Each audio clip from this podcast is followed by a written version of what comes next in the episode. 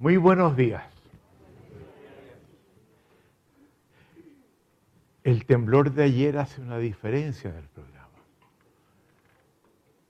Pasamos a una fase que es bastante más profunda. Y queremos comenzarla con esta presentación que la vamos a dividir en dos, que creemos que es fundamental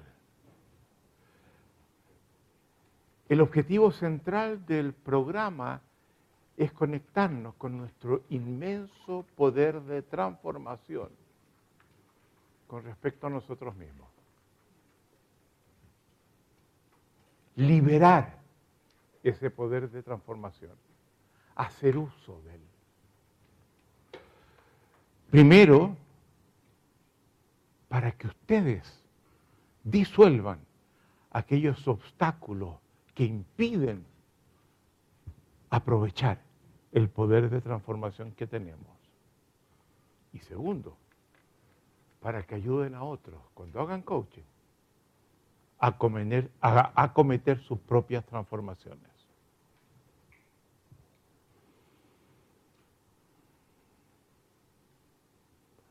Esto tiene que ver también con el tema de la emocionalidad.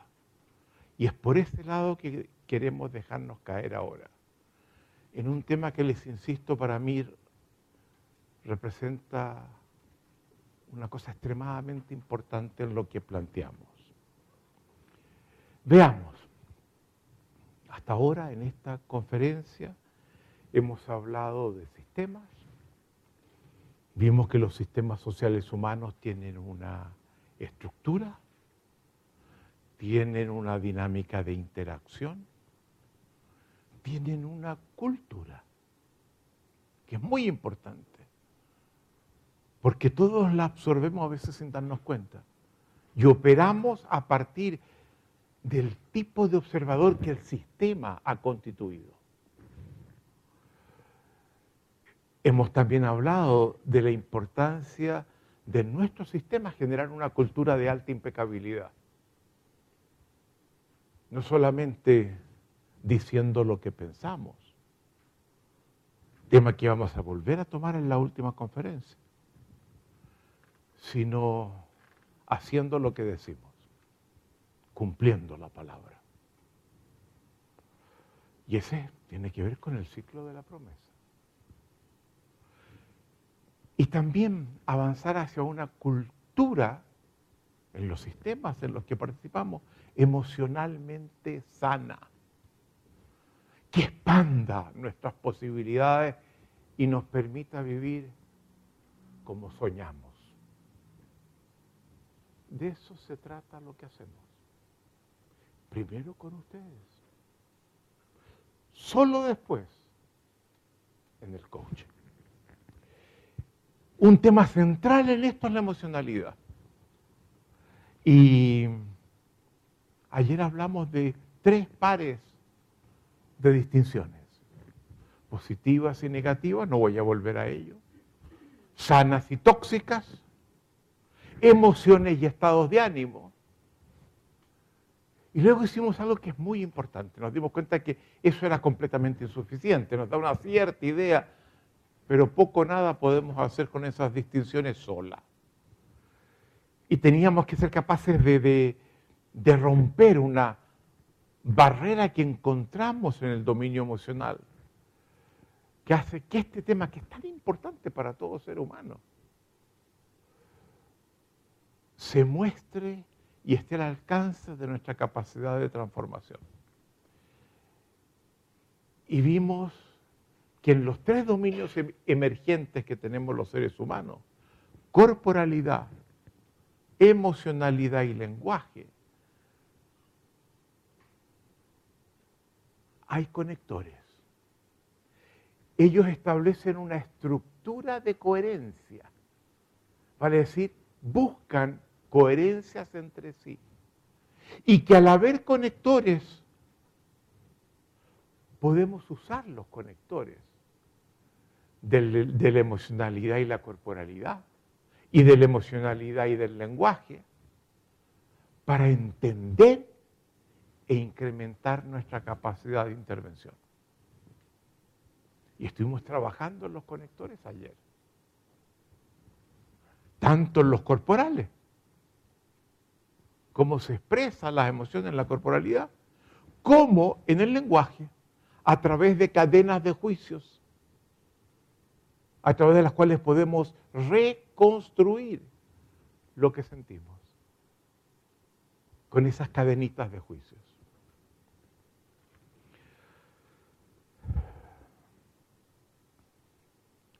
Yo quiero hacerles ver algo que para nosotros es fundamental.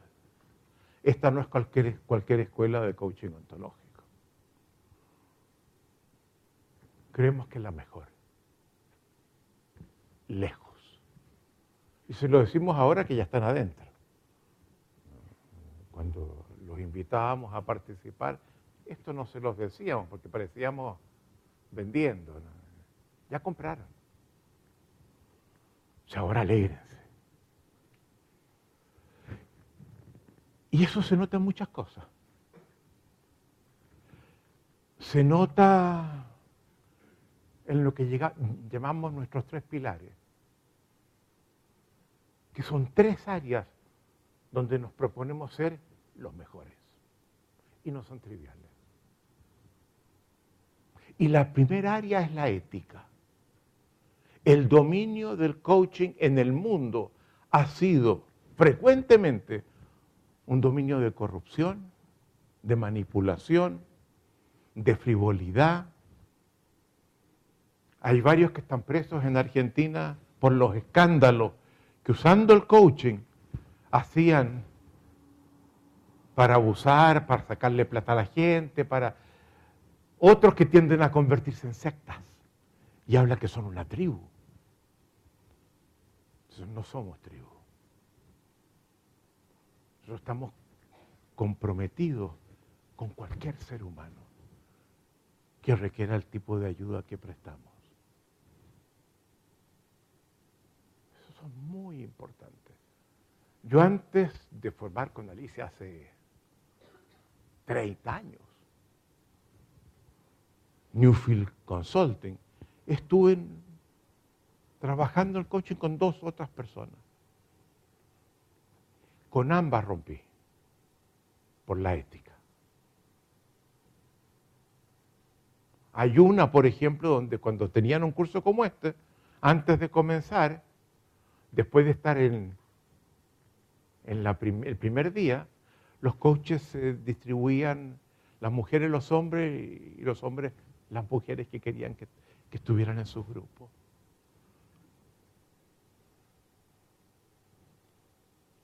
Y habían escándalo.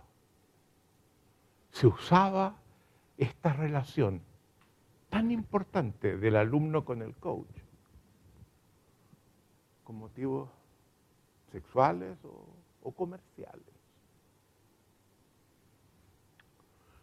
Entonces para nosotros es fundamental distinguirnos y la ética es un pilar central Segundo pilar, el rigor conceptual. No hay ninguna otra escuela que se apoye en propuestas filosóficas, científicas, humanistas, del nivel en la que nos apoyamos nosotros. Yo les contaba ayer cómo estaba estudiando los sofistas 2500 años atrás los estoicos 2300 años atrás, directamente para exprimir de esos pensadores, de ellos mismos, lo que puede alimentar nuestra propuesta. Ustedes van a ver que, y posiblemente ya lo han visto, que cuando abordamos un tema, no solamente entregamos las fuentes, entregamos, ayer yo lo hice, con la emocionalidad, hice todo el trazado desde la modernidad, los, los aportes principales que se hicieron. Nos apoyamos en premios Nobel. Esto no lo van a ver así en ninguna otra escuela.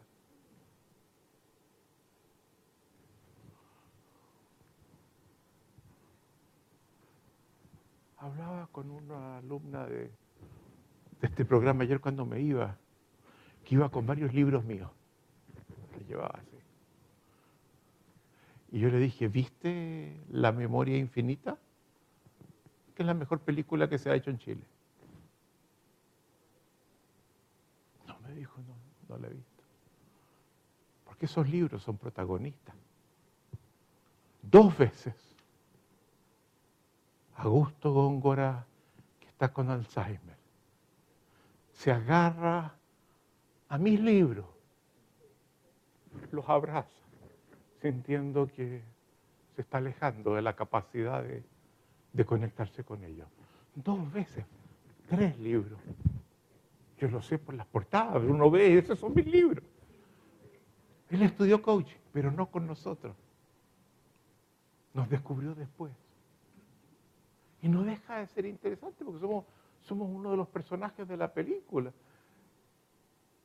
Dos veces, desesperados, se da cuenta que va a perder la conexión con algo que es tan importante. Y lo que tiene en la mano son tres, cuatro de mis libros.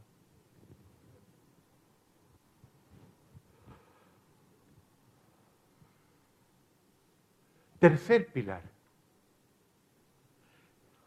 Capacidad de transformación eficaz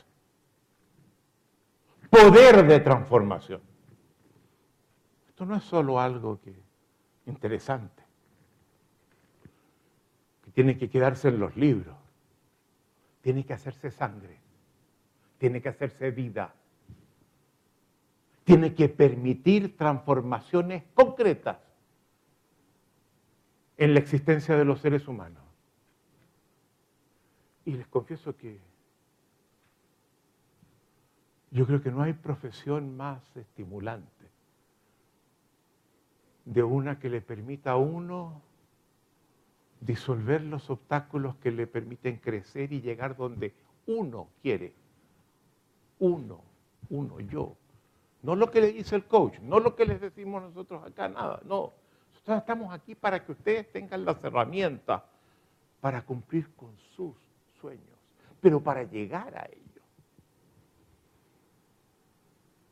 poder de transformación eficaz. En estos tres pilares sostenemos que estamos lejos, en la punta.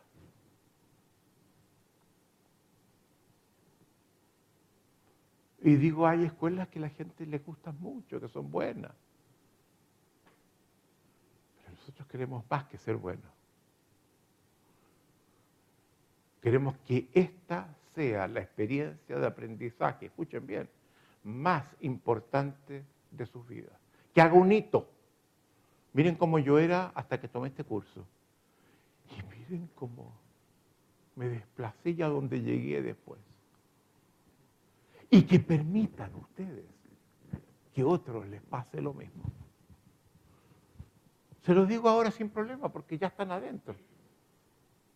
Ya tienen la mitad del programa adentro en el cuerpo.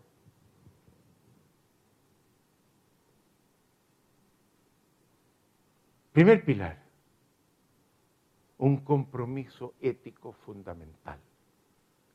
¿Pero en qué se expresa eso? ¿Cuáles son los ejes fundamentales de nuestro compromiso ético?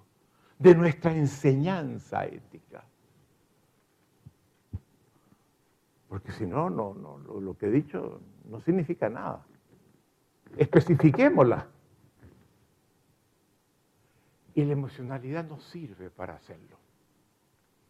Porque podemos hablar de esos ejes éticos usando el dominio de la emocionalidad.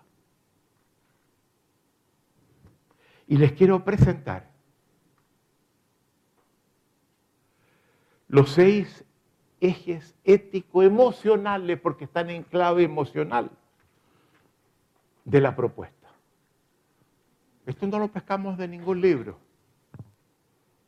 Esto no solamente transmitimos lo que leemos y armamos cosas con lo que leemos. Estamos permanentemente investigando, desarrollando, haciendo propuestas que son estrictamente nuevas, Así que esto que les voy a decir no lo encuentran en ningún libro. Sí, en uno, mío. Ética y coaching ontológico. Y para hablar de los ejes ético-emocionales de la propuesta, vamos a construir dos triángulos. Y en cada vértice de cada uno de esos triángulos vamos a colocar cada uno de estos ejes. Como son dos triángulos que tienen tres vértices, seis ejes. Vamos al primero. Lo llamamos el triángulo del valor. Está asociado con la forma como el valor está presente en nuestra existencia. Y vamos a trabajar con los vértices. El vértice de la derecha es en mi relación con los demás. ¿Qué dice de la forma en que se expresa el valor que yo le confiero? El programa metafísico que presume que llega a la verdad definitiva porque logra aprender el ser inmutable de las cosas. Cuando alguien empieza distinto, inevitablemente lo descalifica, lo invalida, lo desprecia. Eso hay que corregirlo porque nos lleva a formas de convivencia a nivel interpersonal, a nivel social, que tenemos que saber superar. Miren cómo está el mundo hoy día. Miren cómo está el mundo hoy día. Si no cambiamos eso, no tenemos mucho tiempo en la tierra. Entonces, frente al otro, respeto.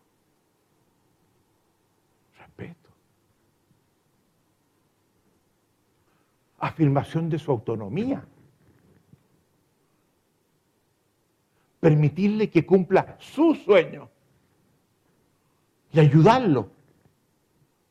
No los míos, no lo que yo considero que él debería hacer. Un coach no hace de esto de entregarle agendas de vida a las personas. Esto es fundamental. El elemento central de la práctica de coaching es saber colocarme en el lugar del otro, meterme en el lugar del otro y desde ahí, dado que soy un observador que tengo distinciones, competencias que él, no tiene, mostrarles escenarios hipotéticos que él decidirá si le sirven o no, o ella decidirá si le sirven o no, para alcanzar sus objetivos. Respeto frente a la invalidación. Con respecto a cómo me, me valoro a mí mismo dignidad. Reconocer que a pesar de muchas incompetencias y deficiencias que siempre tendré, en mi existencia hay un valor que tengo que preservar e incrementar. Defender mi capacidad autónoma de transformación también y superar la emocionalidad de baja autoestima, de descalificación personal. ¿Quién soy yo? No, otra persona podría hacer eso, eso. Yo como soy, no. Pues sí. Es fundamental entender ese eje. Arriba, frente a los desafíos de transformación y por tanto de aprendizaje, porque el aprendizaje es transformación, que la existencia nos plantea. Operar desde la profunda humildad, reconociendo que somos siempre, no importa cuánto sepamos infinitamente ignorantes, porque lo que sabemos es minúsculo frente a lo que es posible saber. Y eso es muy importante porque presenta una actitud de cómo yo manejo las cosas que creo saber. Y esto se puede ir mucho más lejos. Mis verdades no son verdades definitivas. Son conjeturas que parecen funcionar y que la historia las va cambiando todo el tiempo. Hay un profesor en la católica que decía, la verdad solo existe hasta que se prueba lo contrario. Y entender eso. operar desde la humildad. Yo puedo aprender de cualquier persona y mucho. Abrirme al otro.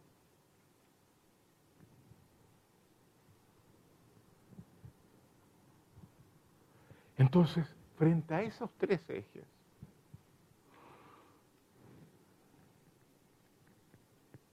el respeto. Lo vimos, lo trabajamos cuando estudiamos la escucha. ¿Se acuerdan ustedes? Yo no logro escuchar al otro si no acepto que es diferente de mí, que es legítimo ser así y que él tiene el derecho a querer vivir como él o ella quiere.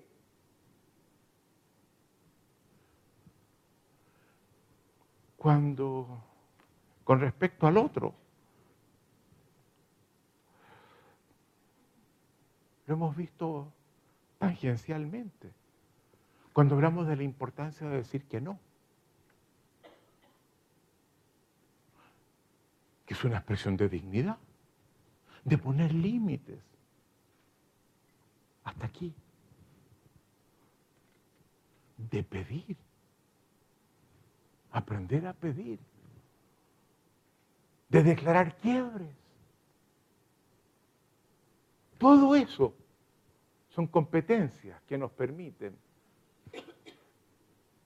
trabajar el segundo eje.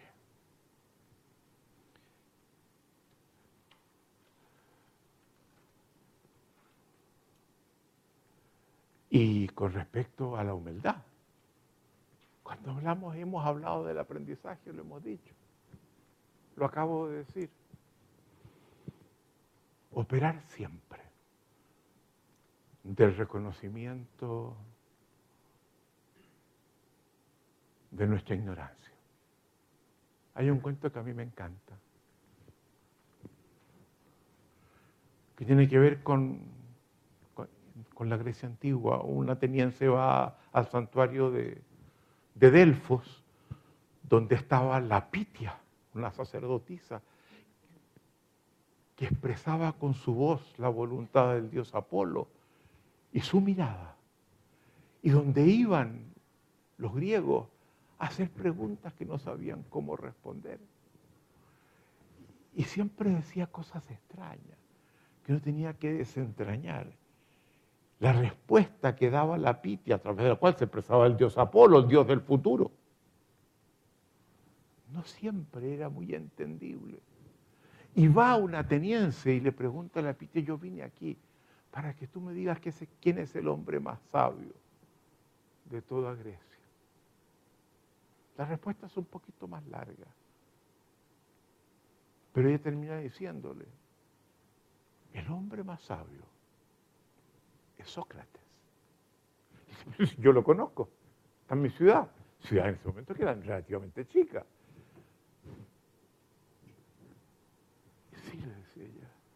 es Sócrates. Y él vuelve a Atenas y se encuentra con Sócrates. No me vas a creer, vengo del oráculo de Delfo. Y le he preguntado a la Pitia cuál es el hombre más sabio de, de Grecia. Y sabes, me dijo que eras tú. ¿Yo? Sí, tú. Se, se equivocó la Pitia, ¿qué quieres que te diga? ¿Cómo puedo ser yo el hombre más sabio? cuando solo sé que nada sé. Por eso era el más sabio.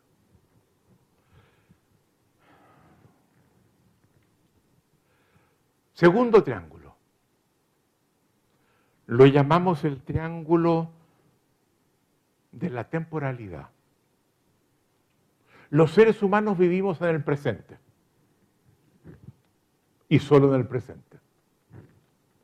Pero en ese presente traemos un pasado que está también presente. Y desde él nos proyectamos hacia el futuro. Tenemos aspiraciones, deseos, objetivos que quisiéramos poder alcanzar. Entonces, en el presente en el que todos siempre estamos, porque ¿quién no está aquí en el presente? Se juntan tres. El presente, el pasado y el futuro.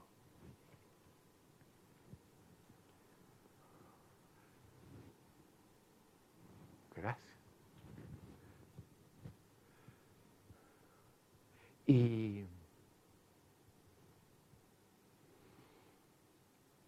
en cada uno de esos tiempos construimos también un eje emocional. En el presente. Sin dejar de reconocer la importancia del miedo, que nos advierte de peligros y que es fundamental estar atento a lo que pasa para preservar nuestra existencia. Tenemos que impedir que el, que el miedo lo cope todo, porque nos congela, porque nos limita. Y además de estar, respetar el miedo, escuchar el miedo, generar espacios de confianza que nos permiten usar el presente para disfrutarlos y para construir futuros mejores. Y la confianza la vimos ayer con Alicia, viendo el ciclo de la promesa. Vulnerabilidad, sinceridad, competencia, responsabilidad. Vimos los, distintos elementos como podemos acercarnos a ella. Pero hay dos ejes, uno que apunta al pasado y otro que apunta al presente, al futuro, que inciden muy fuertemente en nuestra capacidad de transformación, en nuestra forma de vivir. Con respecto al pasado, hay un estado de ánimo que nos consume el presente y nos achica el futuro. que es el resentimiento. Si yo vivo en función de lo que me pasó cuando yo era chico a los ocho años y vuelvo y vuelvo, yo lo paso pésimo en el presente. Y tengo mucho menos disposición para volar hacia el futuro. Y ahí nosotros decimos, ese resentimiento que nos carcome, que nos hipoteca, que lo tenemos todos. De una u otra forma, llevamos con nosotros bolsones chicos o grandes de resentimiento del pasado que copan presente y futuro, achican presente y futuro es muy importante entender el resentimiento y saber cómo disolverlo. Primero ustedes, después sus coaches en el futuro. Pero primero ustedes, si no hacen el trabajo con ustedes, les garantizo, no van a ser buenos coaches. Porque habiendo visto lo que ustedes lograron al hacer eso con ustedes, van a hacer coaching con una confianza porque se mojaron los pies.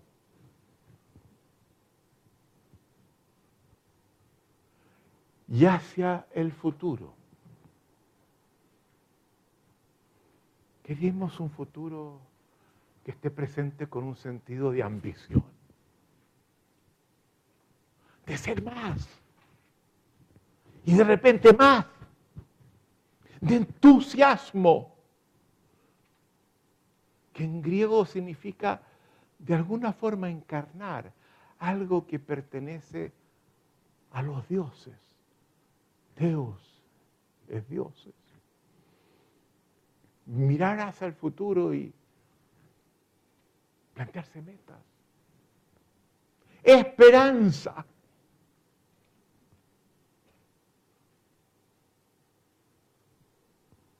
En lo que el futuro me puede dispensar. Y evitar un estado de ánimo que impide estos estados de ánimos que acabo de indicar. La resignación. Y tenemos que entenderla. Y tenemos que ver los efectos que tiene en nuestras vidas. Y todos tenemos áreas de resignación. Y ahí es bueno localizarla y trabajar conmigo y liberarme para volar.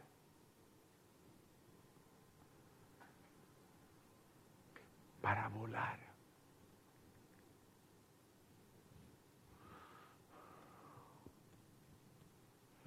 Eso es lo que queremos hacer ahora. Porque las cuatro anteriores de las seis de alguna forma ya las abordamos sin darles el marco que les estamos dando ahora, se lo estamos colocando ahora. Pero no hemos hablado de resentimiento y de resignación. Y eso es lo que queremos hacer ahora.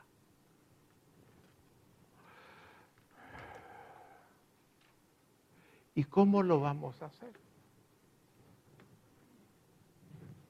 Usando los conectores de los que hablábamos ayer. Y muy especialmente la conexión de emocionalidad y lenguaje, cuyo conector son los juicios. Porque una de las cosas que, descubrimos, y no es un descubrimiento nuestro, aunque lo, lo decían en otra forma que la corregimos nosotros, ese fue un descubrimiento de los estoicos, yo se los decía ayer que decía las emociones se corresponden con opiniones. No me gusta el término opinión porque es cognitivo. Nos lleva a la razón. Prefiero juicios, que son opiniones. Pero en el dominio del lenguaje, no del conocimiento. Entonces, ya, vieron ustedes cómo ayer aprendimos cómo las distintas emocionalidades, sean estas emociones o estados de ánimo, pueden reconstruirse en cadenas de juicios. Lo vimos. Y esas cadenas de juicios las vamos a tomar como lo que von Clausewitz, gran, el mejor estratega que ha tenido el mundo moderno, alemán, comienzos del siglo XIX, fines del XVIII. Llamaba cabezas de playa, que es un término estratégico. Cuando yo quiero conquistar un continente que está poblado por otra gente, y nosotros vamos a llegar de, de, de a poco, entonces tenemos que asegurar que tengamos un tiempo para, llegar un poco más, para hacernos fuertes. Y él decía, bueno, cuando uno quiere conquistar un, un continente ocupado, hay que instalarse en un pedazo de la costa, defenderse, aguantarse ahí, hasta que uno logre traer más gente, traer más armamento, traer más cosas, y cuando ya está fuerte, se abre a la conquista del continente. Así se hacen las conquistas. Entonces vamos a usar esas cadenitas de juicio que veíamos ayer, como cabezas de playa, como el primer pie en un territorio, para generar qué? No es un continente lo que vamos a contar, una interpretación, una comprensión de esos estados de ánimos tóxicos, tremendamente tóxicos que son la resignación y el resentimiento. Y van a ver ustedes cómo lo vamos a hacer, cómo vamos a traer la reconstrucción lingüística que hacíamos ayer de la resignación y el resentimiento y sacar lebras, sacar lebras, tirarlas, tirar, tirar, como cabezas de playa, hasta, generar una interpretación que le diga ahora, ahora creo que entiendo más. No solamente la reconstruyo en juicio, la estoy comprendiendo más. Y esa comprensión hay que convertirla en poder de, transformación eficaz. ¿Cómo la utilizo para disolver esa emocionalidad tóxica, ese estado de ánimo tóxico, y dar espacio para el sano, cambiar el resentimiento por la paz y la resignación por la ambición, el entusiasmo y la esperanza. Eso es lo que queremos hacer.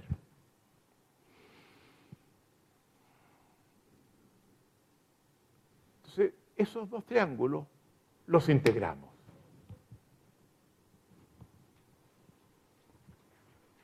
Y tenemos nada menos que la estrella de David,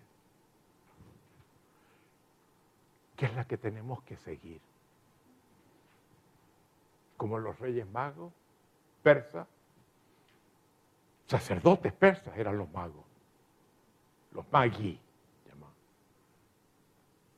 Eso es lo que tenemos que seguir y a eso nos comprometemos en nuestro desempeño, en nuestra vida. este primer punto de la ética no es una bandera así tirada a la ética y seguimos haciendo lo mismo. No, tenemos que guiarnos por esto. Y como yo les decía, estas dos no las hemos abordado. Y eso es lo que nos planteamos abordar ahora. ¿De acuerdo? Muy bien.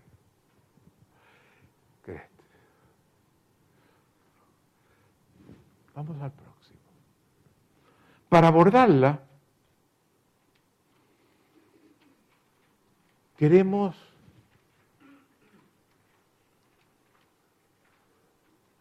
les quiero presentar este cuadro. Todo observador, escuchen bien, todo observador cruza con una línea lo que podemos llamar el dominio de las posibilidades. Una línea que para ese observador a un lado tiene lo que yo considero que, que puede cambiar. Por tanto, hay posibilidades allí posibilidades de cambio, de mejoramiento, de transformación. Pero al otro lado de la línea, lo que no puedo cambiar. La cultura nos ayuda a trazar esa línea por ciertos lados, pero incluso dentro de esa cultura, todos los que estamos dentro de ella, esa línea la trazamos en forma diferente. Y para algunos de ustedes ciertas cosas son posibles, para otras jamás. Es muy bueno distinguir. Esa es la línea vertical. Y lo que se puede cambiar lo vamos a llamar el dominio de las posibilidades. Y lo que no se puede cambiar, usando una expresión que viene de Heidegger, el filósofo más importante del siglo pasado, lejos, lo vamos a llamar el dominio de la facticidad.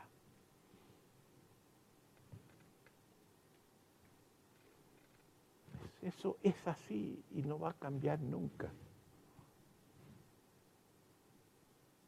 Como en inglés se, habla de the facts of life. Son esas cosas que, que nos acompañan a todos. Que, existir significa que va con eso, los facts of life.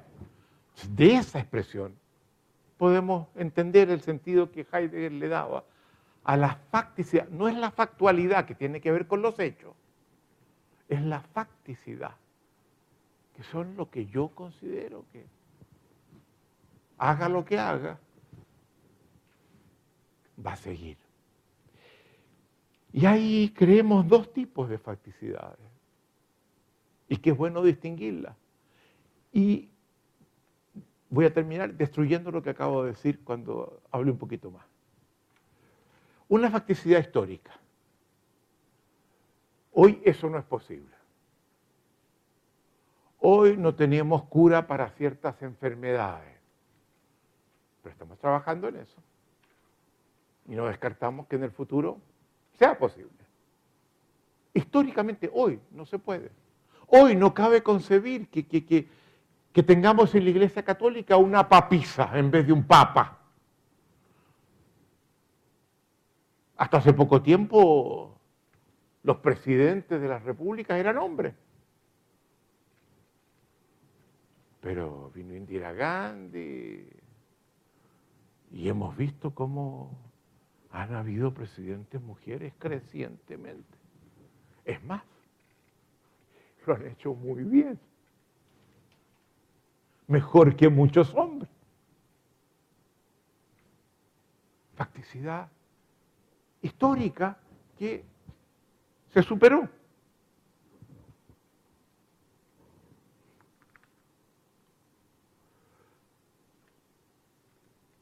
El conocimiento el desarrollo de nuevas tecnologías, el cambio de las normas que nos rigen, abren espacios de posibilidades que antes no estaban. Pero hay otras, otro espacio, que lo vamos a llamar no el histórico, sino el de las facticidades genéricas, o si quieren ustedes, ontológicas que son cosas que, que no tenemos por dónde ver que, que se van a disolver. Y quiero dar tres ejemplos y después los voy a destruir. Los hechos del pasado. Los griegos decían, ni los dioses pueden cambiar lo que ya pasó. Se los tienen que calar nomás como se dice en Chile. Tienen que aprender a vivir con ellos. Lo que pasó, pasó. ¿Qué quieren? No tenemos, ni los dioses tienen ese poder. Segundo, físicamente estamos condenados a ocupar un solo punto en la intersección del tiempo y el espacio. No podemos estar físicamente en dos lugares y tiempos distintos. Ahora, con el metaverso sabemos que virtualmente sí podemos estar. Tenemos a, a los que están mirándonos digitalmente, que los tenemos aquí, aunque no están acá. hemos ido avanzando, ganándole tiempo a eso. Pero con todo nos cuesta pensar que como físicamente yo voy a estar al mismo tiempo, en un espacio, al mismo tiempo, en relación a otro. Y tercero, la inevitabilidad de la muerte. Podemos hacer muchas cosas para no morir pronto, cuidarnos, ser precavidos, pero sabemos que tarde o temprano moriremos. Tres facticidades genéricas, ontológicas. Pero yo les pido, miren lo que dije cuando examiné estas últimas tres. ¿Qué son lo que dije? Juicios. Y los juicios son siempre disputables. Es capaz que descubramos que era posible, pero por ahora no lo vemos. Pero es bueno dejar abierto.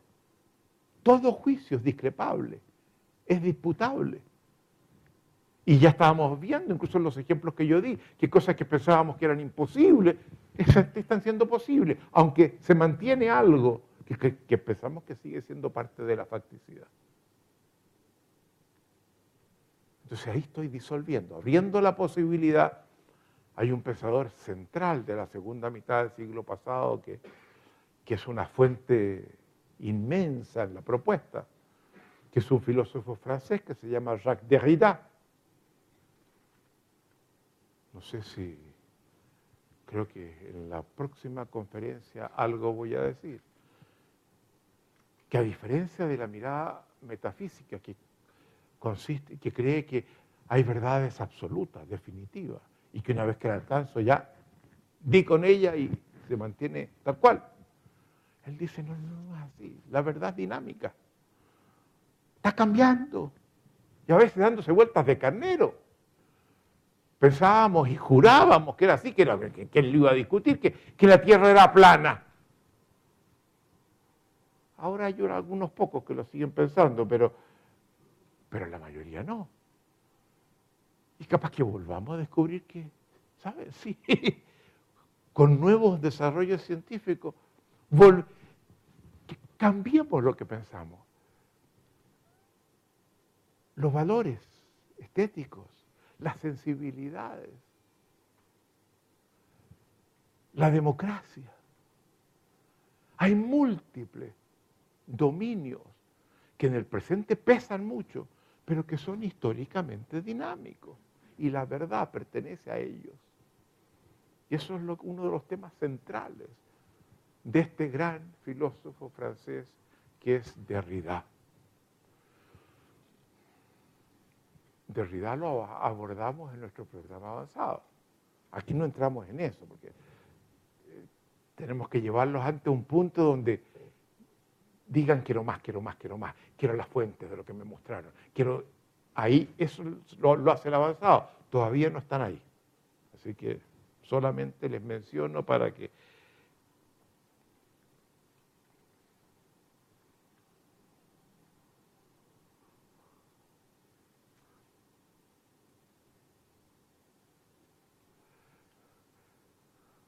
esto se nutre y no voy a, a, desarrollar mucho porque estoy ya pasado en el tiempo, recogiendo algunas influencias muy importantes de la filosofía antigua, particularmente de la filosofía helenística, que sigue después de los metafísicos. Los metafísicos son lo que se llama la filosofía del spa. Sócrates, Platón y Aristóteles del spa. uno se puede tirar al spa y, vivir ahí en esas aguas tranquilas y quietas. No hay tal quietud. Pero después que ellos habían vivido, con las conquistas de Alejandro Magno, se construye un imperio insólito que llega a la India, todo el norte de África, menor para qué hablar. Y eso implica la disolución de la polis griega. Y los griegos que habían afirmado la libertad del ser humano, cuando hablaban de ser humano entendían que eso excluía a varios que parecían humanos pero que no eran. Los comerciantes, los artesanos, los esclavos. los bárbaros, que según los griegos hablaban en un idioma que era como bárbara, bárbara, bárbara, bárbara, no pusieron bárbaro. Tampoco. Pero cuando Alejandro Magno conquista civilizaciones radicalmente distintas a la griega, surge una filosofía que se da cuenta que esas personas que no conocíamos antes. Muchas veces son más sabias que nosotros mismos. Y surge una noción que es fundamental y de la cual somos herederos. En vez de hablar del ciudadano de la polis, se habló del cosmopolitismo, donde todos los seres humanos independientemente de sus estratos y sus diferencias, tenemos elementos en común. Sin que eso hubiese pasado, y eso fue un, desarrollo hecho por los estoicos, muy importante, acompañado por las conquistas de Alejandro Magno. Era muy difícil pensar el fenómeno humano en sentido más genérico cubriéndonos a todos. Todo lo que pensaban Platón y Aristóteles aplicaban los ciudadanos de, Grecia y particularmente de Atenas, pero jamás pensaron que aplicaba, incluso en, la constitución de los Estados Unidos, cuando se proclama la, la igualdad y libertad de todos, obviamente eso no incluía a los esclavos que estaban ahí. Lo decían sin conciencia de lo que estaban excluyendo. Eso se va a resolver con la guerra civil en el siglo XIX. Y la declaración, la constitución, la independencia de los Estados Unidos surge en 1776. Alejandro, viendo lo que está pasando, había sido formado por Aristóteles, viendo cómo sus tropas estaban en gran parte del mundo, da una orden en un determinado día, un día, todos los oficiales solteros de su ejército tienen que casarse con una mujer de los países en los que estaban y crear familia con ellos y tener hijos que eran mitad griegos, mitad lo que fuera. Eso fue muy importante el concepto de que el ser humano se puede examinar genéricamente y de que eso participamos todos. Esto es fundamental en la propuesta, es la gran contribución de Heidegger. Surge de los estoicos.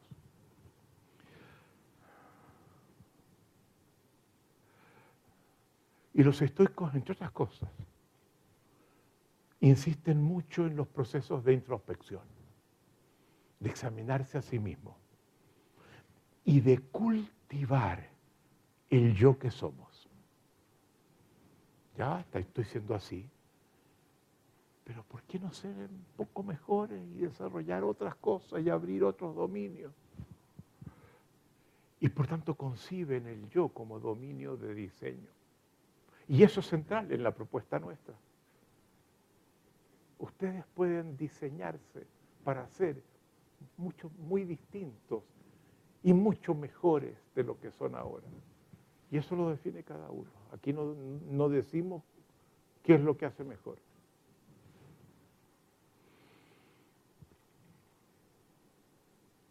Parte de lo que nos proponemos es recuperar el poder de diseño de nuestras vidas del yo que hoy día somos. Hay algunas influencias que también están presentes en lo que vamos a abordar ahora, resignación y resentimiento. A comienzos del siglo XX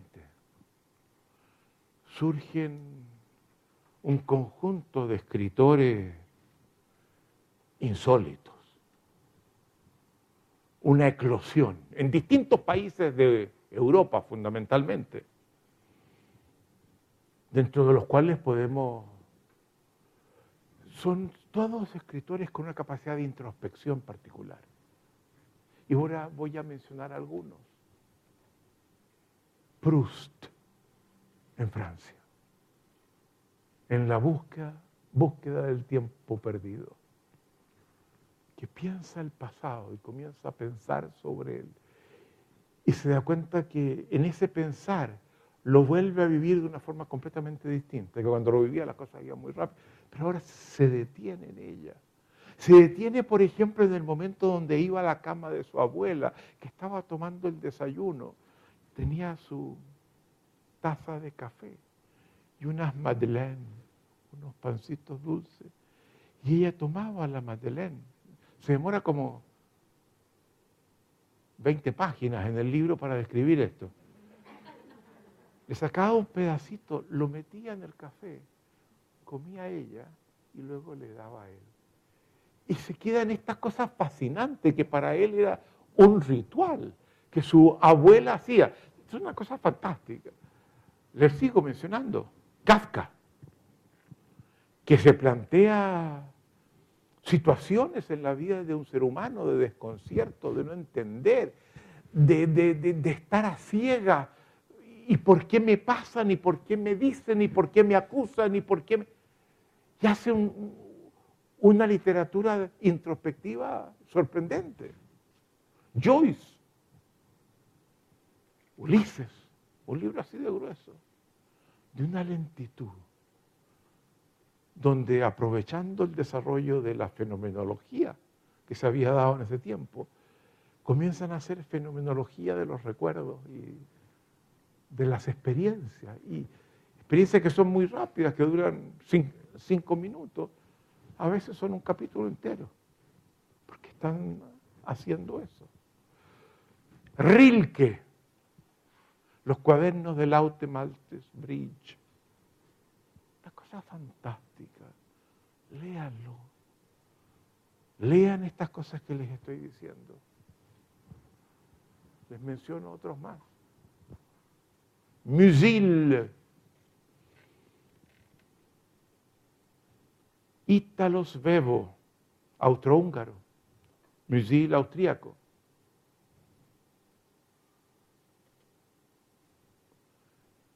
Pero dentro de ellos hay uno que Alicia y a mí nos, fascina,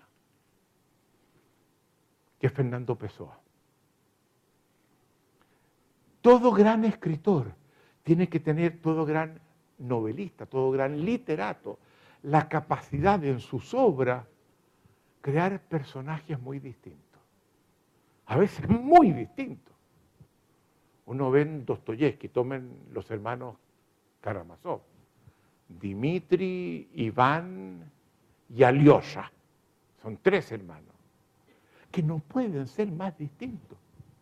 Y la forma como el escritor los aborda, los trata, los explica, nos los muestra, uno dice, pero Dios mío, la profundidad que logra en personajes tan diametralmente opuestos. Tomen Shakespeare,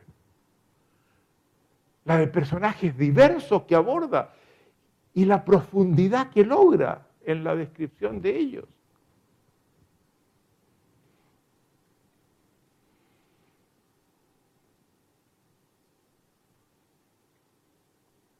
Pessoa hace algo distinto. En vez de, de concentrarse solo en personajes diversos, él crea autores distintos. Uno, Fernando Pessoa, y firma como Fernando Pessoa. Pero otros son, por ejemplo, Bernardo Suárez, Ricardo Reis, Alberto Carneiro, llega a inventar 34 autores que piensan distinto, que pelean entre sí, que le sacan la cresta al que se llama Fernando Pessoa.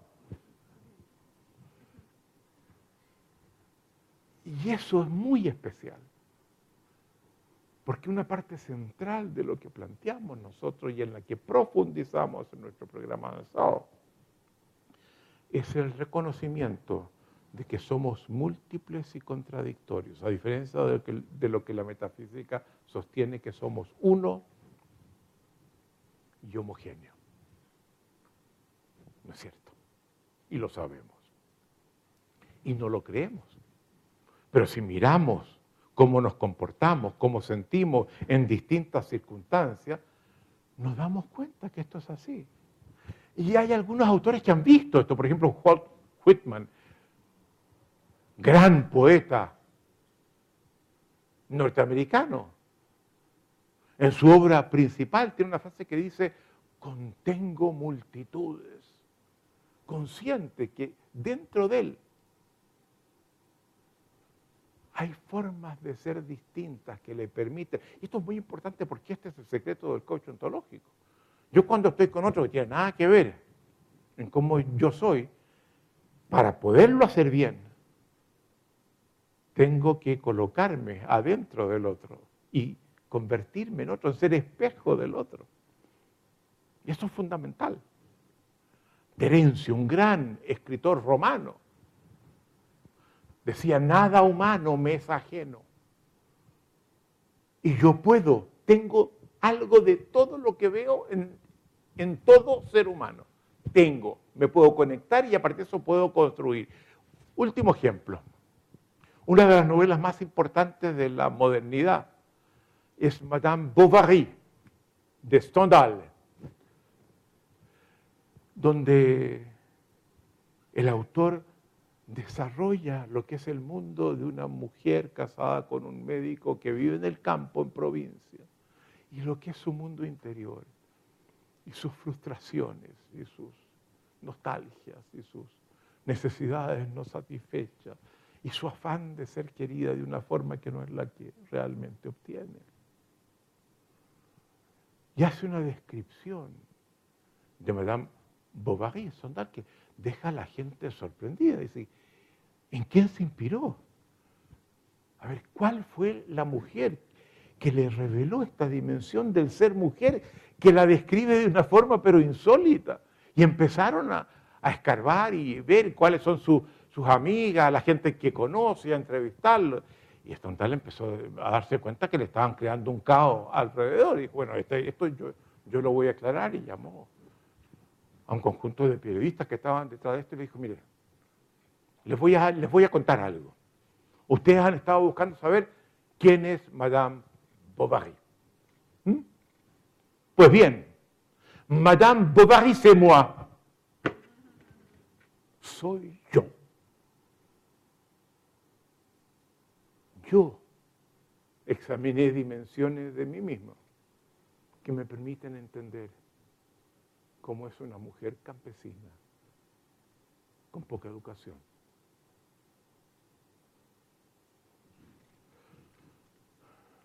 Acabamos de estar con Alicia en, Portugal.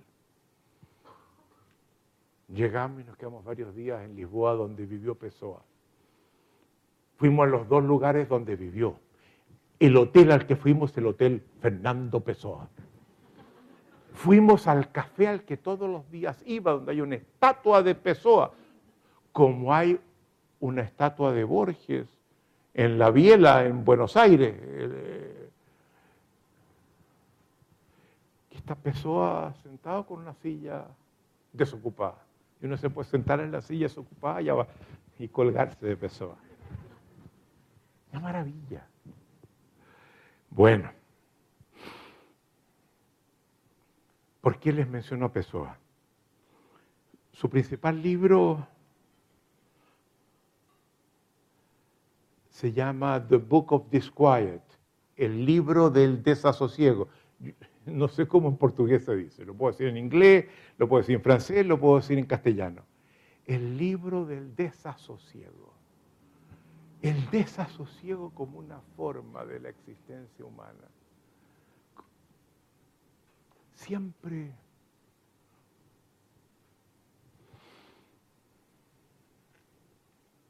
no tranquilo, no mirando para cualquier lado. Se los recomiendo. Es un gran libro. Pero tiene otro libro donde le colocan varias cosas de él. Me voy a sacar la chaqueta, disculpen. Que lleva como título Máscaras y Paradojas. Y en ese libro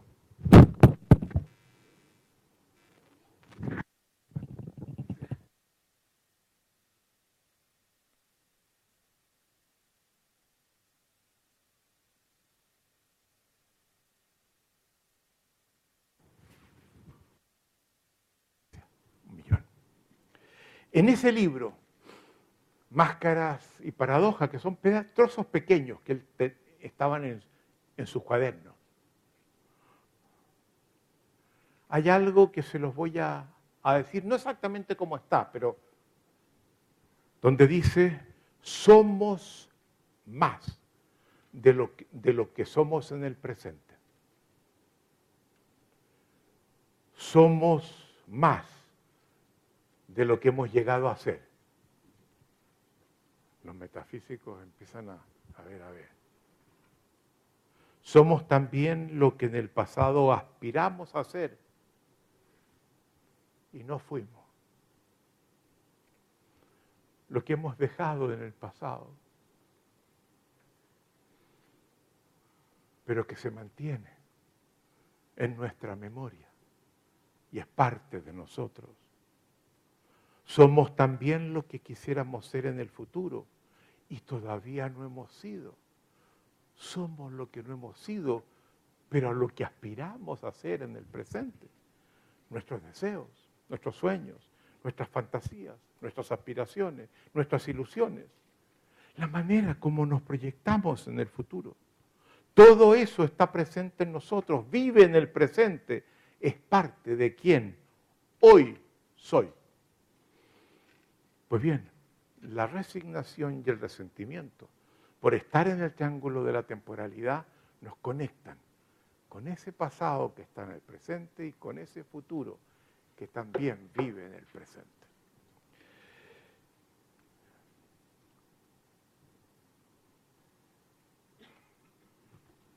Tengo 20 minutos, 15 minutos después. La resignación. Lo otro fue un preámbulo. Largo, ¿ah? Largo. Se dan cuenta que no aprendieron nada sobre la resignación y el resentimiento. Pero entretenido, ¿verdad?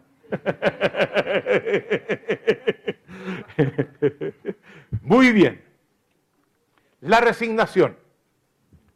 Vamos a quedarnos aquí. Les voy a contar la metodología que vamos a seguir. Vamos a trabajar primero con esta columna. Vamos a profundizar en la resignación, utilizando las cadenitas de juicio como cabezas de playa, para entenderlas mejor para poderlas identificar en nosotros. Muchas veces las negamos. Ahora las vamos a descubrir que están. Y una vez que las hayamos comprendido y hayamos desarrollado no cadenitas de juicio, sino interpretaciones más profundas y reveladoras, vamos a decir cómo pasamos a la ambición, cómo la disolvemos y damos el salto. Pero antes de dar el salto, les vamos a pedir que ustedes dado la comprensión que hemos generado para entenderla, detecten las resignaciones que llevan con ustedes. Cosa que cuando yo les muestre cómo se pasa, se la deja atrás y se pasa la ambición, ustedes eso mismo lo puedan aplicar para dar el salto. Lo mismo lo vamos a hacer con el resentimiento. ¿De acuerdo? Muy bien.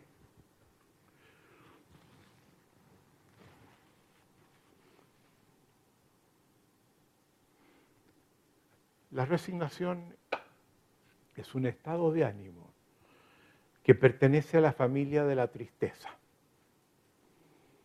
Es una tristeza suspendida en el tiempo, presente en nuestra mirada al futuro. El futuro para el resignado no es brillante, es gris, a veces incluso negro. Muy interesante eso. Parte central de la contribución de Heidegger es sostener que vemos el mundo como somos y no como es y está. Entonces, muy importante preguntarnos, a ver, cómo yo lo configuro, como somos. Había un sofista, yo les hablaba ayer de los sofistas, que estoy metido en ellos. El más importante de todos, el primero, Protágora, que inaugura una doctrina que se llama la doctrina del homo mensura. En latín, él era griego, eso se dijo después, se le colocó ese nombre, que decía el hombre, el ser humano. Hoy día decir el hombre es tremendo. El ser humano es la medida de todas las cosas. Eso es fundamental verlo. Eh, hay un filósofo mexicano. Su hijo es literato.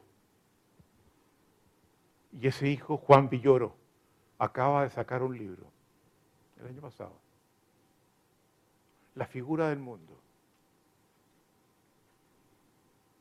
que es sobre su padre. Y cómo ese padre entendía que todo ser humano construye, diseña una figura del mundo en el que vive. Que el mundo nace de acá. Estoy viendo muchas cosas, pero el sentido que a esas cosas le doy responde a cómo soy. Y eso es lo mismo, eso es Heidegger, eso es Protágoras.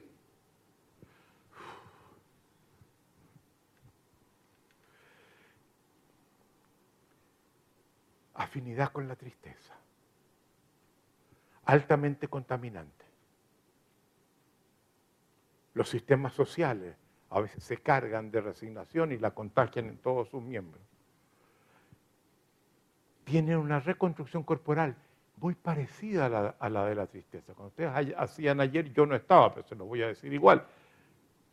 Y le decían, hagan la tristeza, se ponían así. Hagan la resignación, se ponían así.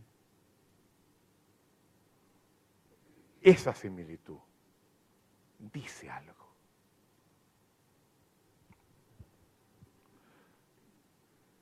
es el juicio de una pérdida irreparable, de una posibilidad perdida. Y eso se expresa en los juicios. Es la aceptación de una vida que incluye carencias, insuficiencias, insatisfacciones que tengo que aceptar, que se lleva como una cruz. Nosotros llamamos a la resignación, y esto no es trivial, la emocionalidad de la impotencia, porque desde la resignación nuestro poder creativo y transformador se opaca. ¿Para qué? La acción no hace diferencia, no tiene valor la acción se devalúa. Sacrificamos nuestra capacidad transformadora de transformar el entorno que tenemos alrededor, de transformarnos nosotros mismos.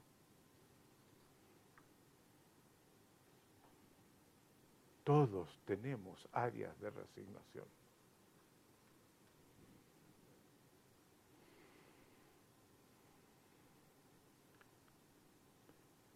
¿Cuáles son las voces de la resignación? ¿Qué se dice el resignado cuando se enfrenta resignado? ¿Y para qué lo voy a hacer? Si nada va a cambiar. Es inútil hacer cualquier cosa. Si lo he intentado y, y no funciona. Todo a lo mismo. Eso no es posible para mí. Yo no puedo modificar eso. Esas son las voces principales. Comiencen a escucharlas. Porque cuando yo les hablo de la regresión, a lo mejor no la ven. Pero esas voces sí las conocen. Hay dominios en los que las dicen. Y esos dominios son los que tienen que identificar. Hay voces indirectas también.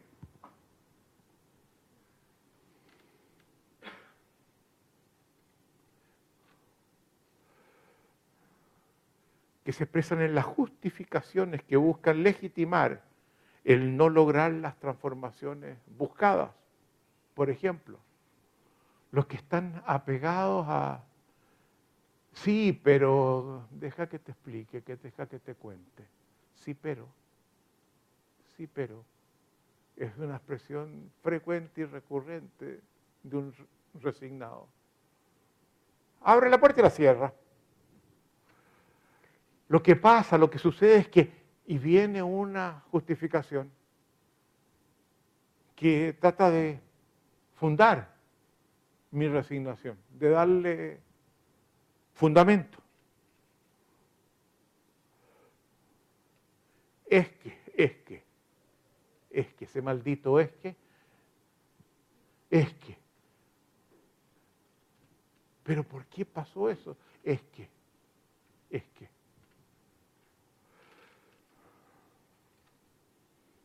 Escúchenlas. las reconocen en ustedes. Todos las tenemos. Conéctense con ellas. ¿Cuál era la reconstrucción lingüística que hacíamos de la resignación ayer? La voy a repetir tal cual la leyeron ustedes. Considero que nada ni nadie puede mejorar esta situación. Todo da lo mismo. No importa lo que yo u otros hagan, eso permanecerá exactamente igual. Vean el impacto que eso tiene en el futuro de ustedes. A veces con respecto a una pareja, con respecto a otro miembro de la familia, con respecto al trabajo, con respecto al país. En América Latina,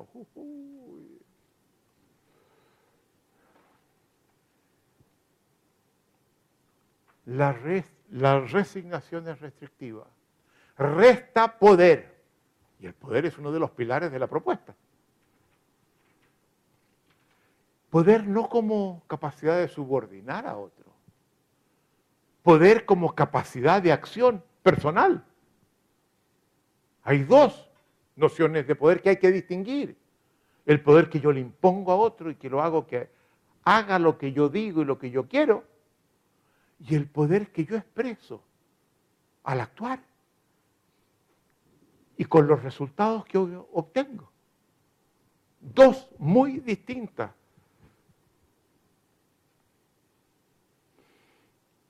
La resignación lo definimos como un atractor emocional. Chupa, chupa muchas cosas, posibilidades, eventuales momentos de felicidad, de crecimiento. Tiene un efecto corrosivo en los equipos y en las organizaciones, en la pareja, en la familia en los países. Uno mira a América Latina y no voy a, mencionar países. Dice, Dios mío, los niveles de residencia. Yo vivo en los Estados Unidos, yo tengo la nacionalidad norteamericana. Y el cambio es insólito.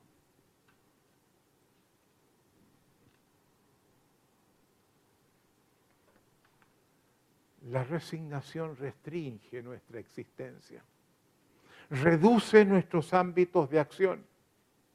Las acciones que vemos posibles son mucho menores, limita nuestros resultados, compromete nuestras relaciones, afecta la convivencia, empobrece nuestra vida, que es una.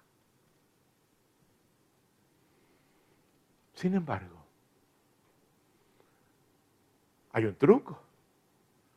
La resignación no se concibe a sí misma como resignación. El resignado no suele decir yo soy un resignado. No, no, se le ocurre.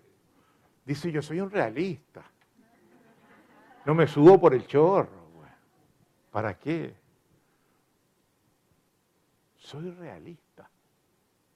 Y por eso es que es importante ir detrás de eso y reconocer las voces, porque ahí vemos que yo tengo esas voces.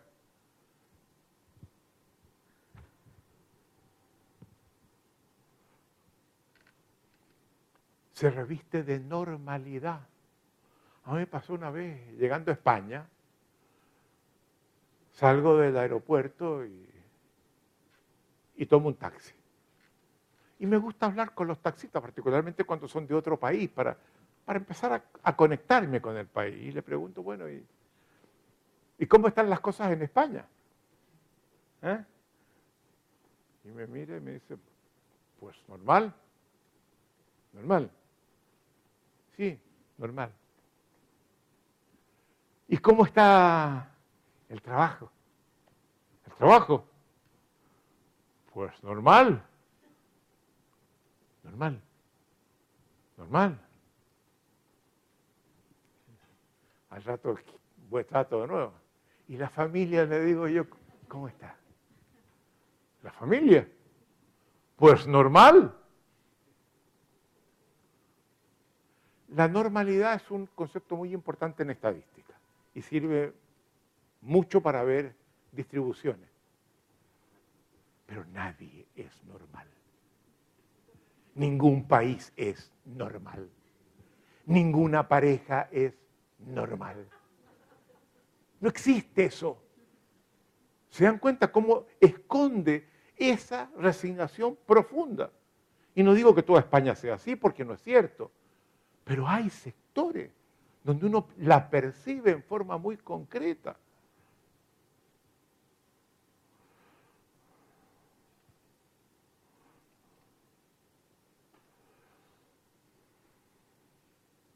sospechar de estos realismos, sospechar de estas normalidades, detectar que hay un residuo metafísico en eso.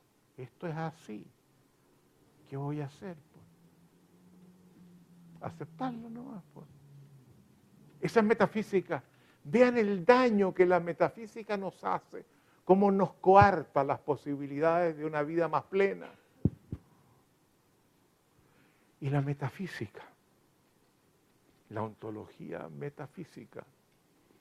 Lo concebimos como el espíritu de la gravedad, de la pesadez.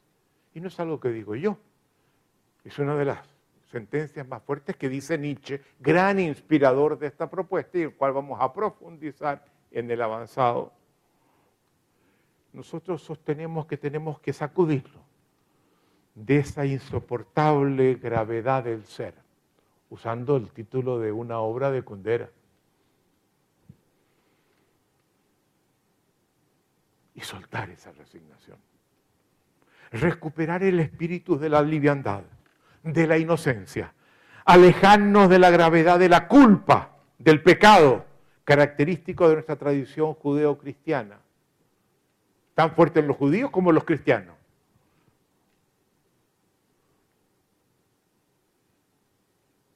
está muy bien planteada por San Pablo, que es otra de mis lecturas recientes, estoy sumergido en San Pablo, y acercarnos al espíritu griego. San Pablo era, griego, perdón, era romano, y viene de la tradición greco-romana. Había sido estoico. Antes de convertirse, era judío, al cristianismo.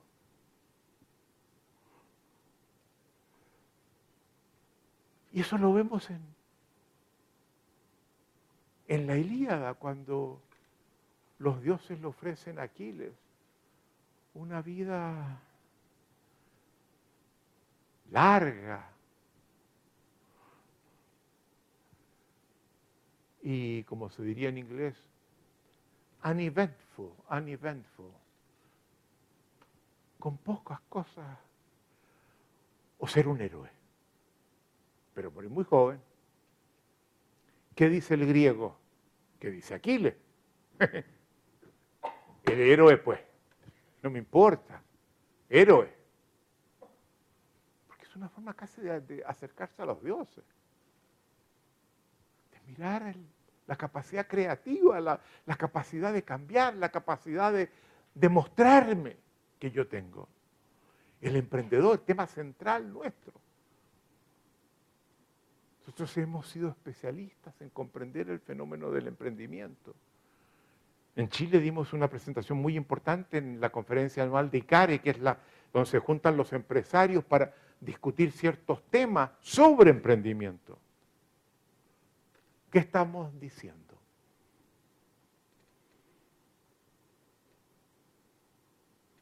los miro. Les confieso, los miro y veo la pesadez que gran parte de ustedes arrastran. Y este programa es una invitación a aprender a volar. La vida no es una marcha forzada. La vida es una danza.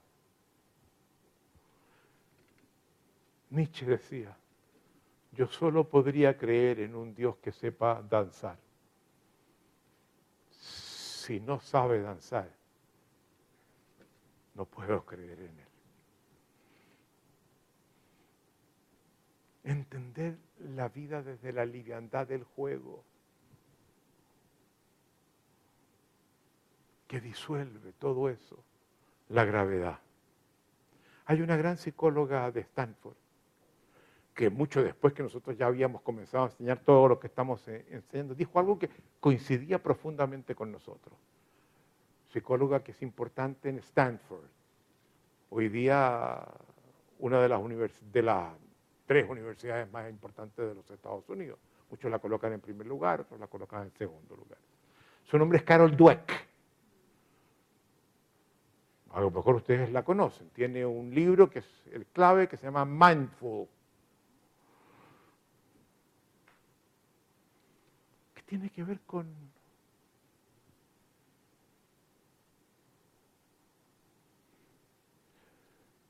con un tipo de mentalidad con la cual encaramos la vida. Y ella dice, hay dos tipos de seres humanos. Los que tienen una forma de mirar la vida, un tipo de observador, que ella llama fixed mindful, mindfulness. Mindset se llama el libro, perdón. Tú lo sabías y no me lo decías pero me daba cuenta que me estabas mirando con desprecio. se cayó, se cayó. mindset, mentalidad, un tipo de observador. Y es, hay dos tipos de mindset. Los de fixed mindset y los de growth mindset el fixed mindset se acepta como es, pero hasta ahí llega. El growth mindset se da cuenta que estar vivo es un desafío para crecer, para transformarse, para llegar a ser algo muy distinto. Y con esta distinción, ella examina en distintos dominios de actividades en la sociedad a gente con éxito, en los deportes, en la empresa, en el espectáculo, en la política, you name it. Y descubre que cuando a los mejores ve cuántos son mindset, eh, perdón, growth mindset o fixed mindset, los growth mindset son los que se imponen. No así en la base. Ahora, eso se puede cambiar.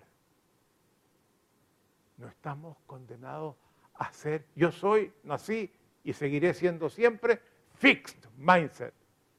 Viendo que hay otra posibilidad, ustedes pueden procurar girar y avanzar a la otra y eso es lo que vamos a hacer ahora.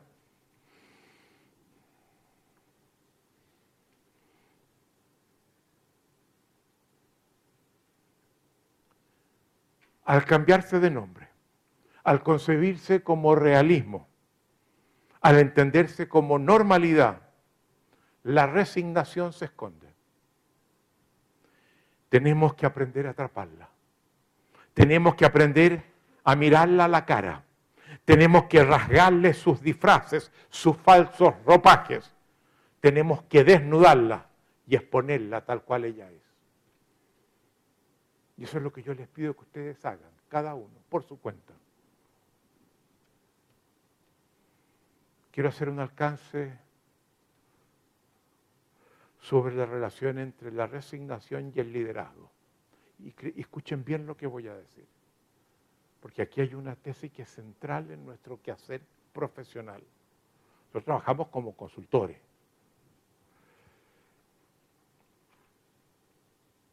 El líder, entre una de sus características, suele ser una persona que redefine lo que una comunidad previamente consideraba como posible. Aparece un líder y con sus acciones y con lo que dice, cambia, amplía, expande el umbral de posibilidades que existía en esa comunidad. Transforma el espacio emocional en el que esa comunidad vivía muestra posibilidades que otros no observan y que comienzan a observar. Despierta la ambición, conduce a una comunidad a la acción. Pero lo más importante, modifica el ser de esa comunidad y de sus miembros.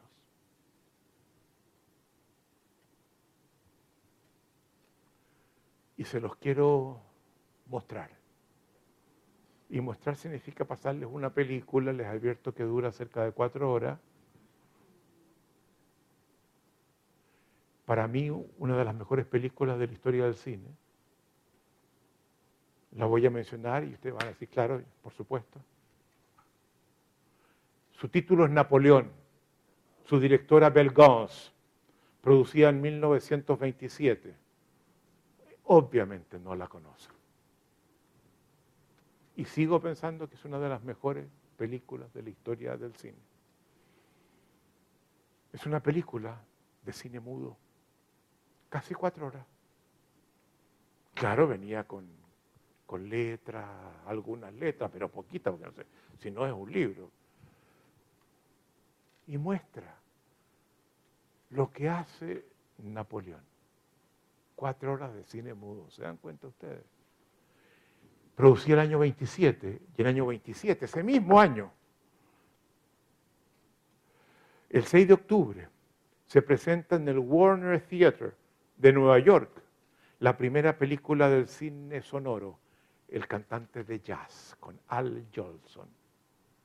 Y el cine mudo comienza progresivamente a quedarse atrás, salvo unos cortos de cine mudo que duran mucho más tiempo.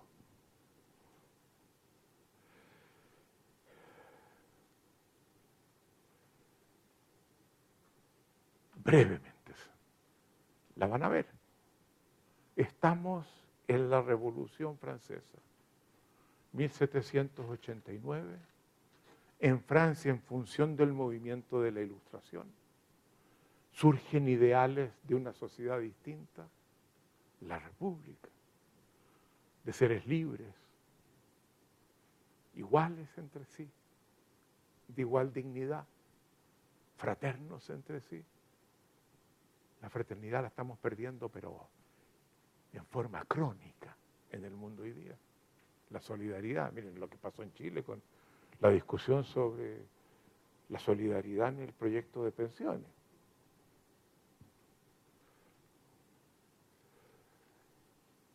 Un proyecto mirado desde hoy día, fantástico. Y sin embargo comienzan, enfrentan problemas de todo tipo se imponen los más fuertes, los más duros, y desatan un periodo que se llama el periodo del terror, donde cualquier adversario, sea de la monarquía, pero sea de los mismos revolucionarios que pensara distinto, se utiliza una maquinita que un ciudadano de esa época, un francés, Monsieur Guillaumet, había inventado, la guillotina cortando cabezas. El terror. Europa, monarquías por todos lados, salvo Francia. Y los países vecinos diciendo qué está pasando en Francia, esto va a llegar acá. Esto va a llegar acá. Lo estamos viendo. Y miren lo que está pasando en Francia. Y comienzan distintas escaramuzas, guerras. Y Francia entra en guerra con Italia, que no era un país todavía. Eran distintas regiones autónomas con el norte de Italia. Y empiezan a perder las batallas. Y la asamblea de ciudadanos electos, ya instituida por eh, la revolución, se junta a decir, ¿qué podemos hacer? No podemos, esto no puede perderse, tenemos que recuperar esto. hay errores, claro, pero vamos a procurar corregirlo, pero antes tenemos que impedir que los italianos nos ganen. Y las estamos perdiendo todas. Y proponen distintas cosas, distintas cosas. dicen, no, no, no, eso no va a funcionar. No, no, no, no, no, no, no, no. Y comienzan a descartar todas las opciones. ¿Cómo se llama eso? Resignación. Y cuando estaban por terminar la asamblea sin lograr ningún acuerdo, se levanta, y eso lo muestra la película. Un asambleísta dice, miren, estamos por terminar. Yo tenía una idea, pero eh, sentí que más valía escuchar las, otras, que iban a ser sin duda mejores que, que las mías, pero dado que nada se aprobó, déjenme, permítanme sugerirles a ustedes, la película es muda. He sabido de un oficial que hace algunos años egresó de la Academia de Guerra y que ha sido el mejor estudiante que jamás la Academia de Guerra francesa ha tenido. Misión que se le encomienda, la cumple. Claro, eh, tiene algunos problemas. Eh, es chiquito, no es muy grande, pero, pero dicen que se impone. No tiene demasiada experiencia porque es muy joven. ¿Saben? Nació en Córcega, que hace 40 años pertenecía al reino de Génova con el que estamos peleando. Pero su familia me dicen que es republicana. Yo le inventé el cuarto. ¿Saben? Tiene además un nombre de perro. Se llama Napoleón. Pero parece que eso no, no, no afecta mayormente. Esa es mía. ¿eh? Yo le sugiero que lo invitemos a la próxima sesión, le planteemos el problema que estamos enfrentando y veamos qué nos dice. Bueno, lo dice, ¿qué perdemos con eso? Y lo invitan a la próxima sesión, al día siguiente. Llega un oficial muy joven, bajito, se para y señores, entiendo que me han invitado, estoy a sus órdenes, ¿qué quieren plantearme? y le dicen, mire, estamos perdiendo la guerra contra Italia. Batalla que tenemos, batalla que perdemos. Y esto compromete los ideales de la República. Y tenemos que impedir que perdamos la guerra. Tenemos que ganarla. Pero con lo que estamos haciendo no vemos cómo.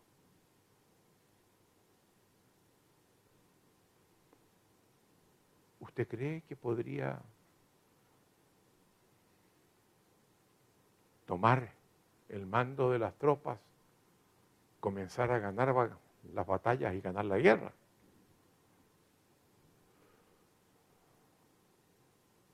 Napoleón piensa.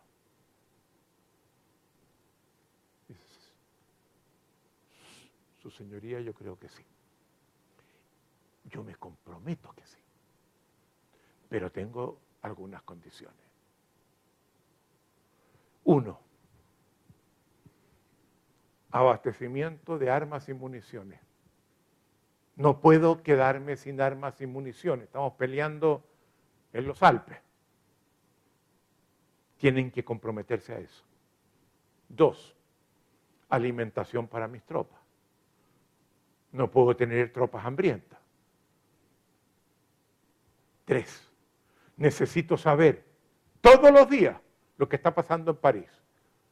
No quiero enterarme después que en París pasó tal y cual cosa mientras yo estaba jurando que todo estaba bien y, y dando las batallas. Si se comprometen a eso, yo acepto. ¿Y cuándo sería cargo? Nos comprometemos, absolutamente. ¿Cuándo parte? Ahora, pues pónganme un, carro, ahora voy. Y es una escena muy linda esa, porque en ese cine mudo uno ve cómo va el carro negro donde Napoleón va adentro, los caballos van subiendo por la montaña. Y es muy linda esa. Y de repente uno ve un jinete que viene y le entrega un rollo con información sobre, sobre París, cumpliendo desde ese momento. Y llega al lugar donde están las tropas. Y la cámara muestra el panorama. Las tropas están dedicadas al pillaje, en completa desmoralización. Los oficiales están juntos, borrachos, con sus botellas tirados en el suelo, los uniformes desabrochados, diciendo puras estupideces. Eso es lo mismo que está viendo Napoleón. La cámara lo hace a uno ver lo que Napoleón ve. Y él llega a un punto donde ve que hay un espacio y dice, a ver, pare aquí, aquí, por favor, monteme la carpa y en 20 minutos quiero que todos los oficiales estén presentes. Me voy a dirigir a ellos. Y dice, Dios mío, le tocó la escoria, nadie le advirtió. ¿Qué va a hacer? Y a los 20 minutos llegan con las botellas en la mano y ven a este oficial bajito, jovencito.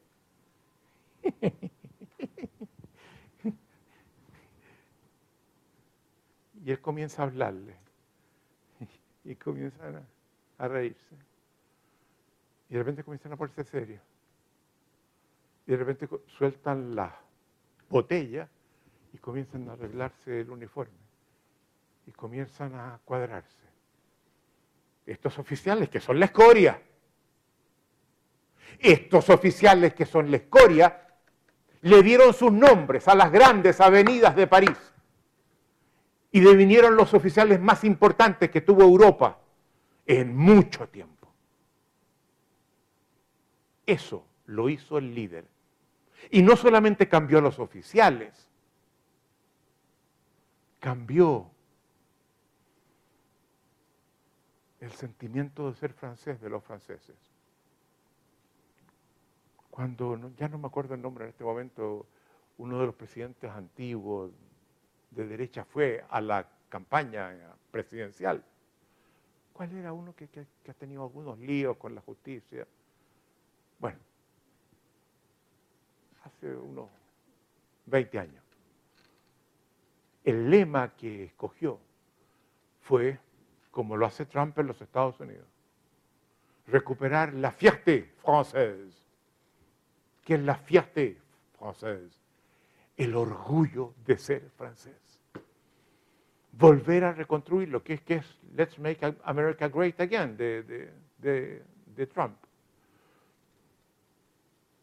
Y eso era pensando en lo que Francia fue en la época de Napoleón.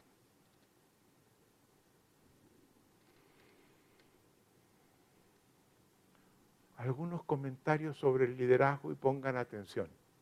Por favor, pongan atención a lo que voy a decir. Solemos creer que las acciones de liderazgo son aquellas que ejecutan los líderes. ¿Verdad? Los líderes ejecutan las acciones de liderazgo. Eso no es así. La relación es la inversa son las acciones de liderazgo las que constituyen a los líderes.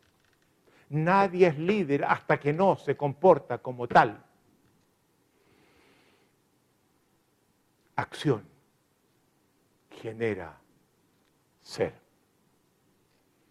Todos podemos ser líderes en ámbitos muy distintos.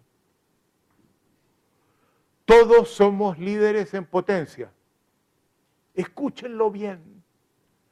Solo basta comportarse como tal. Pero entre otras cosas, eso implica ser capaces de disolver la resignación.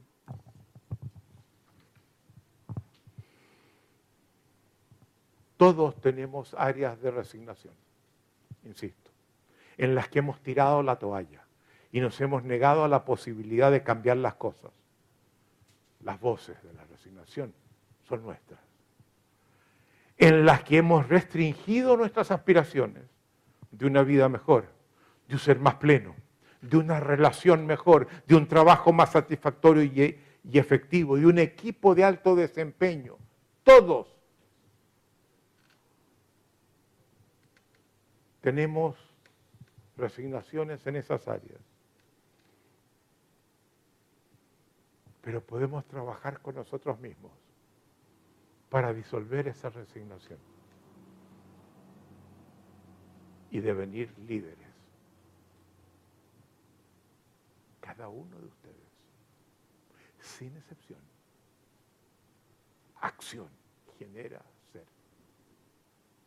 Y yo les voy a, indicar al nivel de las acciones caminos que los pueden conducir a eso. Pero antes, quiero que vayan a la página 28.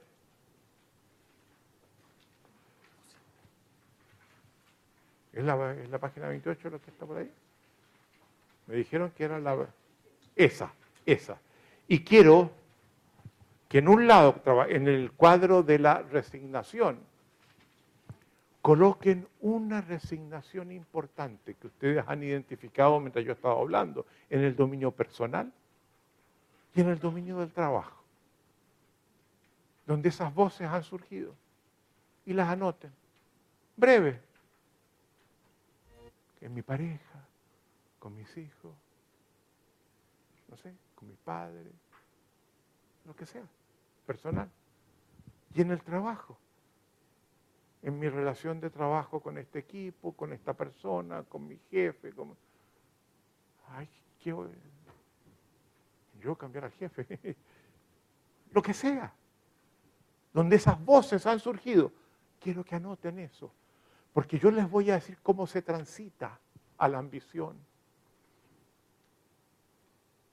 Y quiero que tengan una experiencia, porque cuando termine el programa y vuelvan a esa página,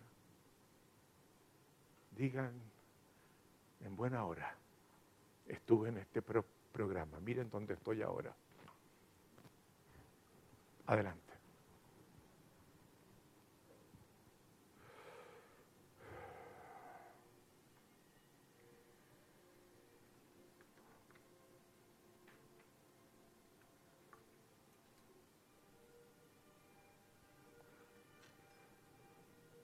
Basta que coloquen un nombre. No tienen que escribir mayor cosa. Una en un, cuadro, en un espacio, otro en el otro.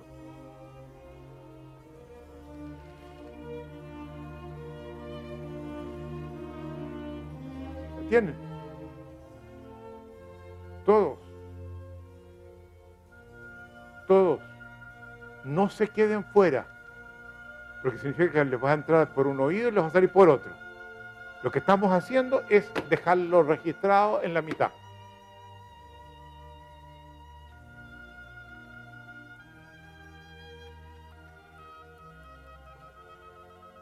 Vamos. ¿Cómo abordarla, la transición?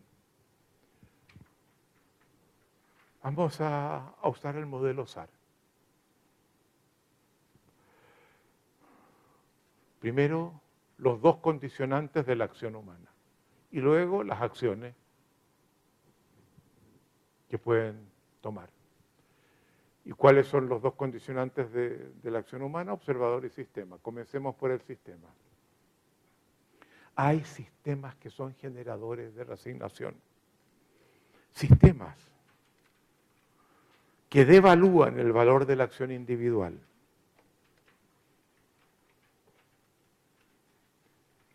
Que restan el valor de la individualidad. No promueven el comportamiento individual distinto a otros. que restringen la libertad individual. No porque haya normas y leyes, sino culturalmente. Que no tienen condiciones de equidad básica. Los niveles, las desigualdades son tan brutales que yo sé que, estando donde estoy, se toman cuatro o cinco generaciones llegar a, a la otra punta. Entonces, ¿para qué voy a...? Eso si la desigualdad es menor, las posibilidades son mayores. El nivel de la desigualdad fundamental en crear el mindset, el growth mindset,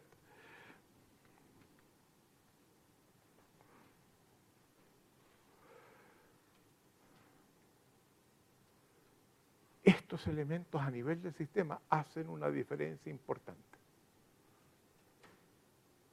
Pero no, no, es necesario cambiar esto cuando el sistema está en el país, por ejemplo. Hay que darse cuenta que eso está pesando y hay que, a nivel del observador, entonces, lanzarse. En la cultura hay también esos sistemas. Es un sistema que tiene un etos de logro y superación, que valora el sense of achievement, de logro, que yo, o que funciona de otra forma. Funciona en lo que los ingleses llaman en el, el entitlement. Yo tengo derecho, que me den lo que me hace falta, en vez yo me lo consigo. Si lo puedo obtener de otra forma, fantástico, pero yo me lo consigo. Y hay muchos países en América Latina que los derechos ganados no se tocan. Y cuando alguien los amenaza, estamos viendo Argentina, escándalo. Y yo entiendo, claro, es, es tremendo lo que está pasando. Pero como iban, tampoco llegaba muy lejos.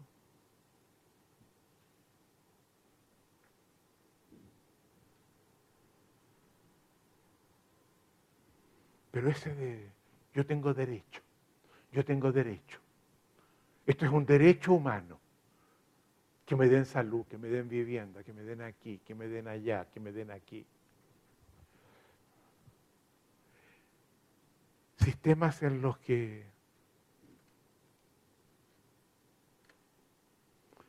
predomina el debeísmo. Deberes. Sistemas masturbadores con U, como Albert Ellis. Sistema donde el clientelismo, la corrupción, es la forma de obtener las cosas. Chupar del Estado. El Estado como mamadera. A nivel del sistema hay sistemas que cierran o abren. A nivel del observador, desde el lenguaje. La resignación está ligada a un juicio de imposibilidad. Yo no puedo. Esto no es posible. ¿Verdad? Preguntarse dónde está el origen de la imposibilidad. ¿En el observador? En el sistema o en ambos. Y de acuerdo a eso, ver cuáles son las puertas que puedo abrir y las que no puedo abrir. Y luego, disputar el juicio de imposibilidad. ¿De qué forma? Uno, fundándolo. Esto no es posible. Yo pasé por un momento muy crítico donde viví esto. Tenía la posibilidad de irme a los Estados Unidos. no, yo no puedo, casado, tengo hijos. ¿Cómo voy a ir a los Estados Unidos? Además, lo que me van a dar allá es mínimo, era mínimo. Y hice la fundamentación. Claro, había dificultades, pero podía encontrar un camino. Y eso lo hago haciendo la fundamentación. Y a veces la, fundamentación dice, bueno, aquí identifiqué todos los obstáculos que tengo, está lleno de obstáculos, entonces no es, posible, ¿por qué? Porque está lleno de obstáculos que, los tengo claros, los detecto con claridad, estos, cosas me lo impiden. Pero luego haber hecho la fundamentación, si no lograron despejar el camino, no dejen de usar los dos recursos auxiliares que les hemos enseñado. Fundar ese mismo juicio con otros, que van a ver otras cosas y que puede que lleguen a otra conclusión. Y eso sirve. Y si no funcionara, me estoy poniendo en la resignación completa, ¿se dan cuenta? Fundar el juicio contrario. Voy a decir, es posible, voy a ver qué hechos, qué sustento tiene eso. Y a veces, habiendo encontrado muchos obstáculos en Cuando digo no es posible, cuando digo es posible, me doy cuenta que se abren puertas. Son todas formas de enfrentar esa muralla. Ya, pero pongámonos que ya hice todo y ya tengo claro todos los obstáculos que hay. No es posible. ¿Cómo que no es posible? ¿Cómo que no es posible? Que haya obstáculos no es razón suficiente. Significa simplemente que antes de llegar donde quiero, tengo que dirigirme a disolver los obstáculos, pues. Hay que cambiar el giro de 100 y hacerlo quizás un poco más largo el proceso. Pero esos obstáculos no son siempre inamovibles. Que haya obstáculos no es razón suficiente.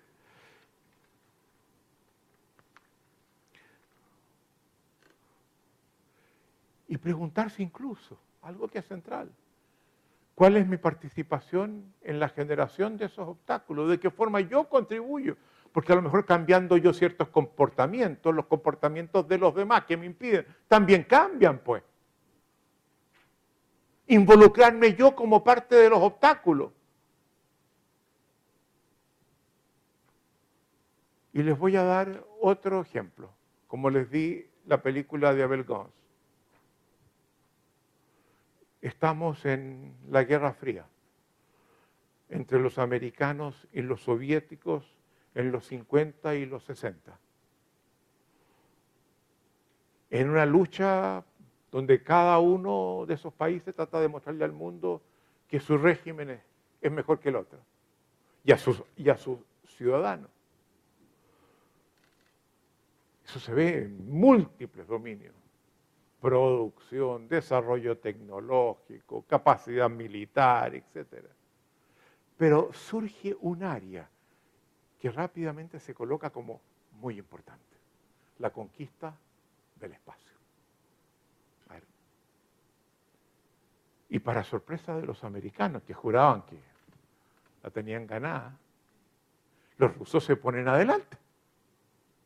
Primero lanzan a Gagarin, que da una vuelta y que vuelve a la Tierra, le sacan la foto.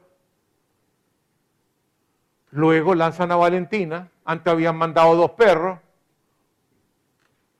Y los americanos, mudo, y empiezan a caer en una profunda resignación. Parece que no somos, no tenemos el mejor sistema, pero no estamos pudiendo hacer lo que los rusos hacen.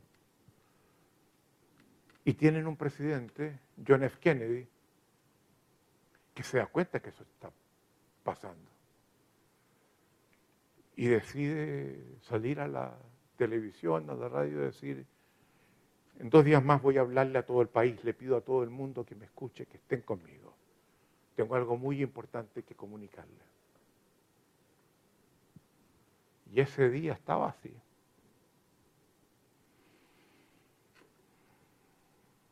El 21 de mayo de 1961, el presidente Kennedy se dirige al pueblo americano a través de la televisión, de la radio, y le dice, transparentemos las cosas. Los rusos, los soviéticos nos están ganando la guerra aeroespacial. Y yo sé que eso nos tiene muy desconcertados.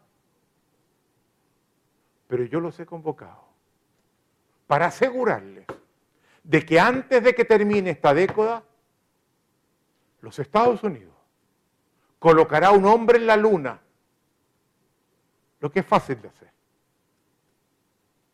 pero lo traerá sano y salvo a la tierra, lo que es muy difícil de hacer. Y asumo solemnemente ese compromiso. Y la gente, pero, ah, eh, este es un líder, pues, pero ah, fantástico. ¿Todo el mundo? No, todo el mundo no. La comunidad científica en escándalo. ¿Está loco? ¿Cómo puede prometer en este plazo de pocos años que va a hacer eso cuando no tenemos los conocimientos, no tenemos la tecnología, no tenemos los materiales que se requieren para hacer una misión de este tipo? Es imposible. Y le dicen a él, presidente, mire, la gente está muy contenta en la calle, pero en las universidades, en los centros de investigación, están pero escandalizados con lo que usted hizo. ¿Y por qué? Porque dicen que eso no es posible. ¿Así? ¿Sí? Bueno, yo le pido que la próxima semana identifique a los líderes en cada área que están diciendo que esto no es posible. Y tengamos una reunión con los portavoces principales de cada una de las áreas involucradas para que me lo vengan a decir en la cara, pues, que eso no es posible. Y se juntan. Y está Kennedy, atrás tiene su staff de gente, su equipo, y una fila de grandes científicos en las áreas involucradas. Le dice, señores, les quiero agradecer la presencia de ustedes acá, es una cosa muy importante para el país. Y les pido que por favor ustedes me digan por qué, porque yo, yo no sé lo que ustedes saben. ¿Por qué esto no es posible en cada una de sus áreas? Detállenme por qué no es posible, qué lo impide. Y comienza a hablar uno, dice, with due respect, Mr. President, in my area, y, y uno tras otro, uno tras otro, uno tras otro.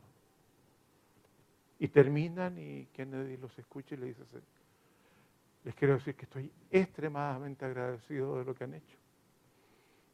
Se lo digo en nombre no mío, sino del pueblo norteamericano. Esta ha sido una reunión fundamental. Muchas gracias. Muchas gracias. Y se da vuelta y mira a su staff y dice, ¿tomaron nota de todos los obstáculos? Sí, señor presidente, le dice. Bueno, esas son las cosas que tienen que desaparecer antes de que termine la década. Y el 21 de julio de 1969, Neil Armstrong nos decía desde la Luna que acababa de dar un pequeño paso en su superficie y con ello realizaba un gran salto para la humanidad. Se había cumplido la promesa. Desde la corporalidad,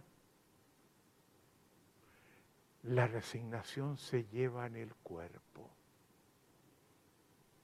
se lleva en los hombros, se lleva en la mirada.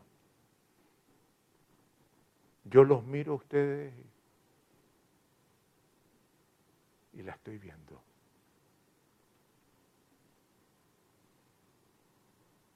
Y hay que cambiar el cuerpo. Porque el cambio de cuerpo, como nos enseñaba ayer Susana Bloch, ayuda a cambiar la emocionalidad. Ayuda a ver cosas distintas, ese cambio de la emocionalidad. Y conduce a tomar acciones que, con ese cuerpo. Y por eso que para nosotros el trabajo con el cuerpo es tan importante. No es un divertimento para que lo pasemos bien, que fuego, que, el aire, que. No, es que ustedes comiencen a conectarse con eso. ¿Qué les cuesta más? ¿Qué pueden aprender? Que lo sigan haciendo. En el programa avanzado introducimos nuevas propuestas corporales para complementar con eso. Pero hay que cambiar ese cuerpo.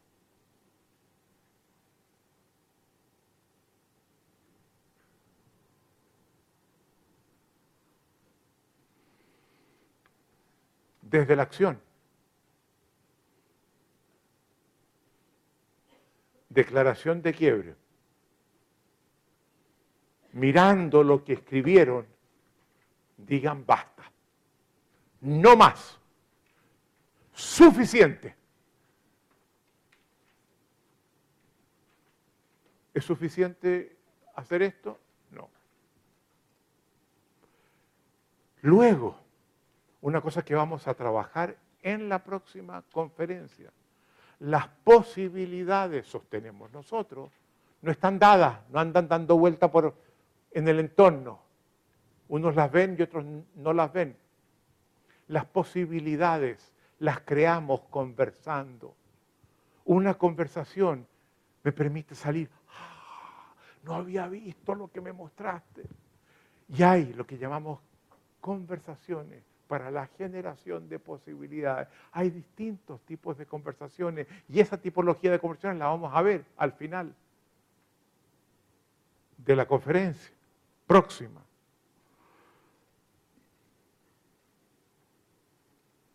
Tercera acción. Es posible que solo no puedan. Y eso es comprensible.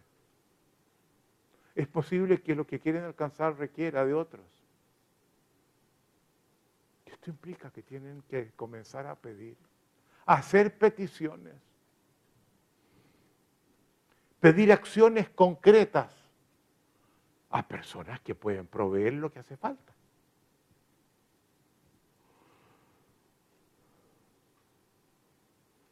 Y cuando pidan, acepte que la persona a quien le piden les va a hacer peticiones a ustedes. Sí, yo estoy dispuesto a hacer lo que me pides, pero tú a mí me haces... Si no tienen esa apertura, difícilmente van a obtener lo que piden. Es muy importante estar abierto a, a negociar, a escuchar al otro. Pero, ¿saben? Me voy a poner, pero imposible de resignado. Y voy a inventar un alumno que me dice, mira Rafael, qué fácil es pararse adelante y decir todas esas cosas. ¿eh? Yo te he escuchado, pero a mí no me sirve lo que tú has dicho. ¿Y cómo que no te sirve? No, pues. De partida, la, última que pensé que me podía dar un camino, no me sirve para nada. Pedir. ¿Pedir qué? ¿A quién? No tengo idea. ¿qué voy a pedir? Y con decir basta y todo, eh, no llego a ninguna parte, pues. Ese es el resignado, pero... Y si alguien está pensando en eso, escuchen bien, estas acciones son insuficientes, yo no sé qué pedir ni a quién pedir, escuchen bien. ¡Mentira! Eso no es así. tienen una persona que nosotros les hemos colocado para que los acompañe. Pidan ayuda a su coach.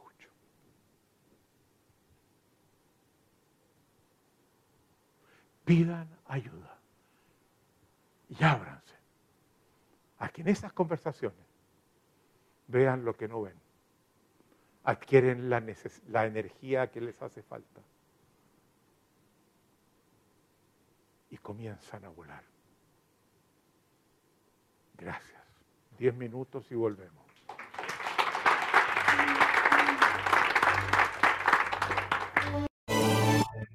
Amém.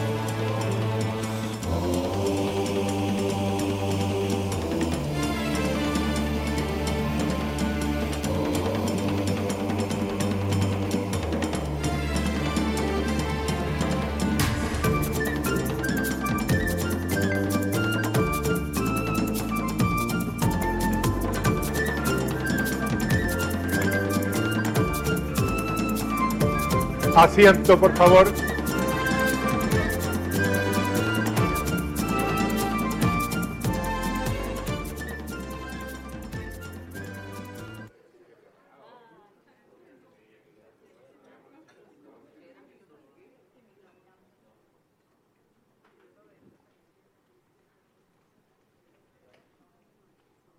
¿Cómo están?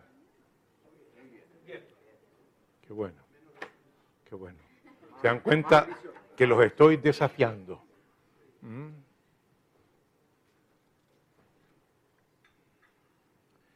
Ahora, si la resignación fue un tema que, que puede haberlos tocado, el resentimiento, wow, ese sí que va. Así que póngase sus cinturones que vamos a volar bien alto. Comenzamos. Hay dos tipos de resentimiento que están asociados con la forma como se les conciben en culturas distintas. En Francia, le ressentiment está asociado directamente con la envidia yo resiento lo que tú tienes y lo que yo no tengo. en la cultura anglosajona, resentment está más asociado con la rabia. I resent what you did to me. Entonces vamos, es bueno saber eso porque vamos a tomarnos fundamentalmente, vamos a irnos por la vía de la clave anglosajona. Vamos a disminuir la francesa, hay algunas conexiones, pero fuertemente el anglosajona. El resentimiento, si quieren ustedes, el rencor, tiene tres conjugaciones posibles, en mi opinión, hasta que vea que se puede decir de una forma mejor. El resentimiento hacia otro, que es la opción que vamos a privilegiar, el resentimiento hacia la vida, hacia Dios o hacia el destino que me correspondió,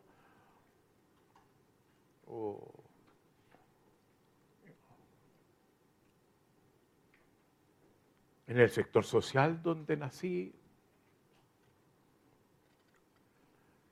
Segundo, y el resentimiento con uno mismo. El resentimiento con uno mismo es lo que llamamos la culpa es lo mismo. El resentimiento es una voz que viene del pasado, pero que contamina el presente y es altamente tóxica. Y no solamente contamina el presente, compromete el futuro. Porque vivo colgado de algo que pasó del pasado y el pasado pesa más sobre el presente que lo que, lo que pesa el futuro y le dedico muy poco tiempo al futuro. Así como la resignación tenía afinidad y pertenecía a la familia de la tristeza, el resentimiento, tal como lo dijimos, en nuestra forma de abordarlo, tiene afinidad con la rabia.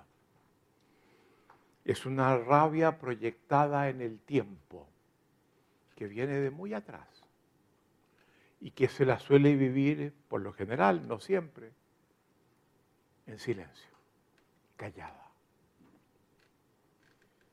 llamábamos a la resignación la emocionalidad de la impotencia. ¿Se acuerdan ustedes?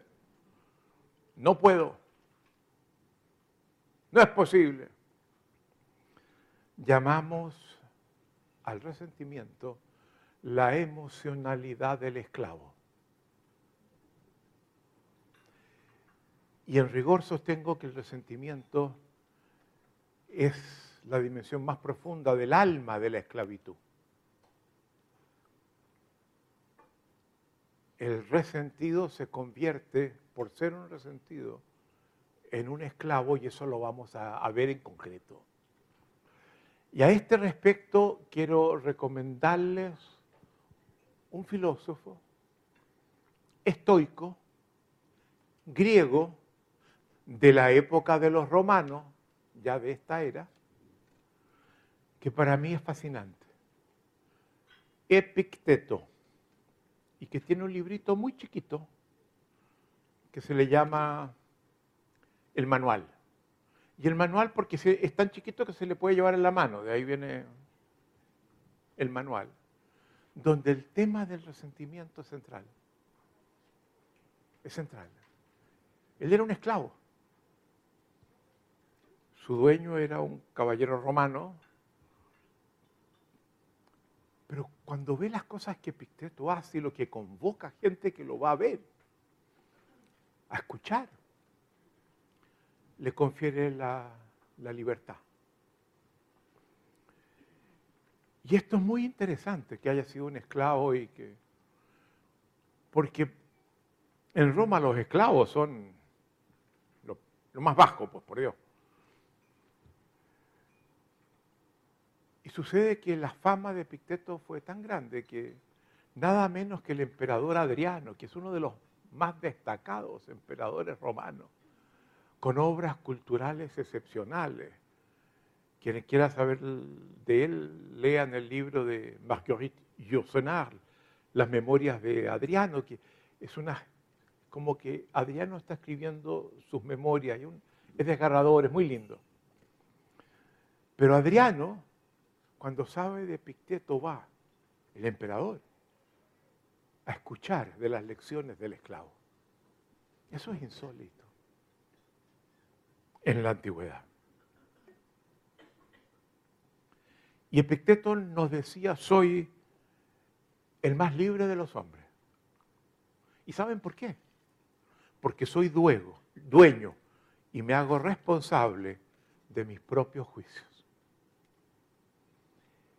Y le pido que tomen en cuenta esto.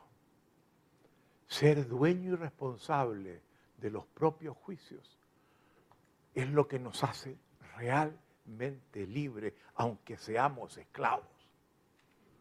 Y eso lo tenía clarísimo. Léanse el manual, consíganlo, no cuesta nada porque es muy chiquito, si quien busca libre lo meten, le van a costar, qué sé yo, 10 mil pesos.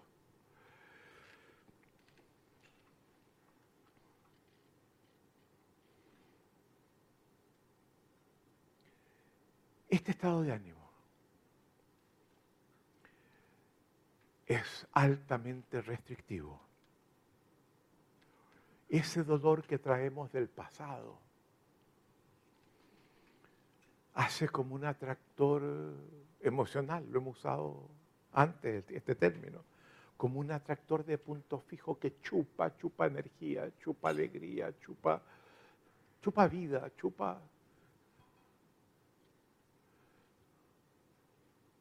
lo más valioso de la existencia. Y nos resta presente y futuro. El pasado se apropia del presente. Vivo el presente con el signo del pasado, con mi rabia del pasado. Y impido disfrutarlo como podría. Y hipoteco el futuro para poder crecer y ser mejor. ¿Cómo lo reconstruíamos lingüísticamente? ¿Cuál es la cabeza de playa que establecimos para el resentimiento? Y se las voy a leer tal cual la leyeron ustedes ayer. Lo que hiciste me ha hecho daño. Esto no es justo. Y eres responsable por ello. Sin embargo, es inútil reclamarte. En algún momento, de alguna manera, pagarás por esto. Vamos a sacarle hilos a esta reconstrucción. Directamente, todos los hilos.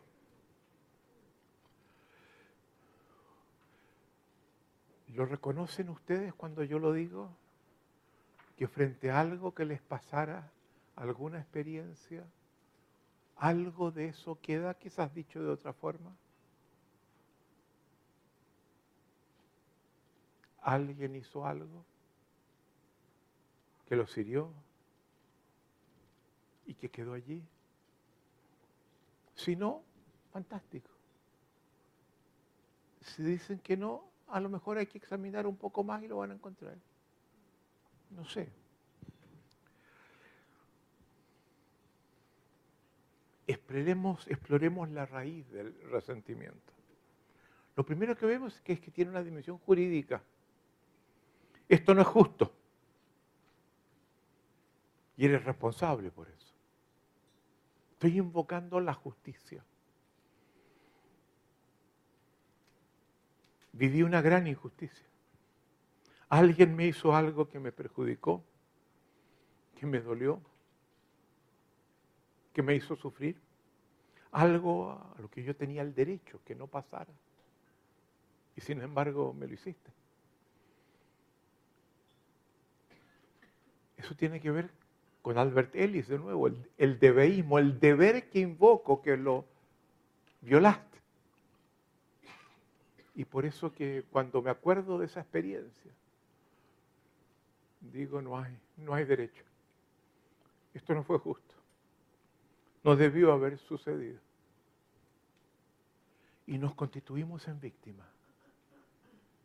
Eso, te acabo de decir, me constituye en víctima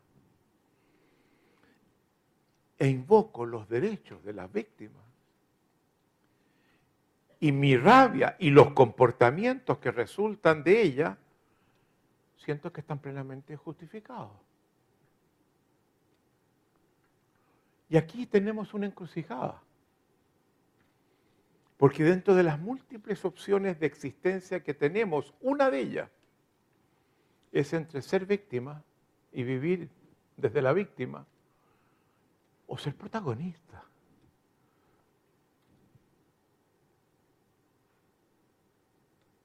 La víctima vive la esclavitud. Se expresa en su impotencia, se expresa también en resignación. No solamente está el resentimiento.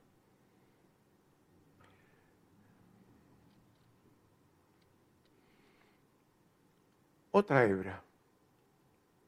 El reclamo no fue posible o no fue exitoso. El reclamo, una de las virtudes que tiene, es que limpia las ofensas que me hicieron, entre otras cosas. Y a veces siento que no, que como si, si me hizo lo que me hizo, entonces, si le reclamo, ¿qué, diablos me va a pasar? Se te ocurre que lo voy a hacer. O intento y me acerco y me va muy mal.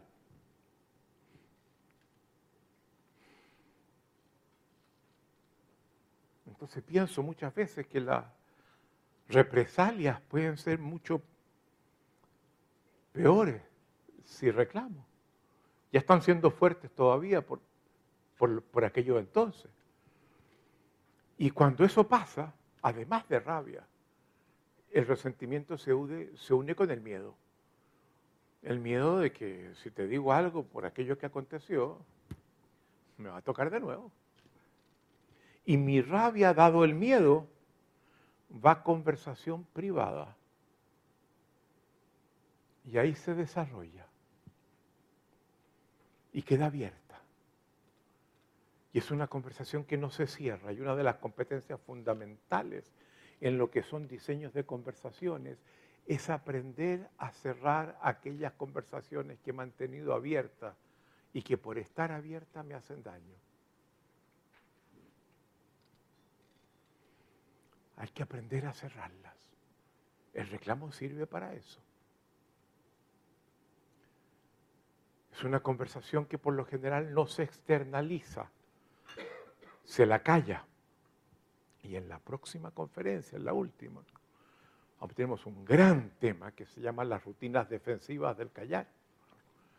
Cómo por defenderme callo y las consecuencias que eso tiene que vamos a examinar eso.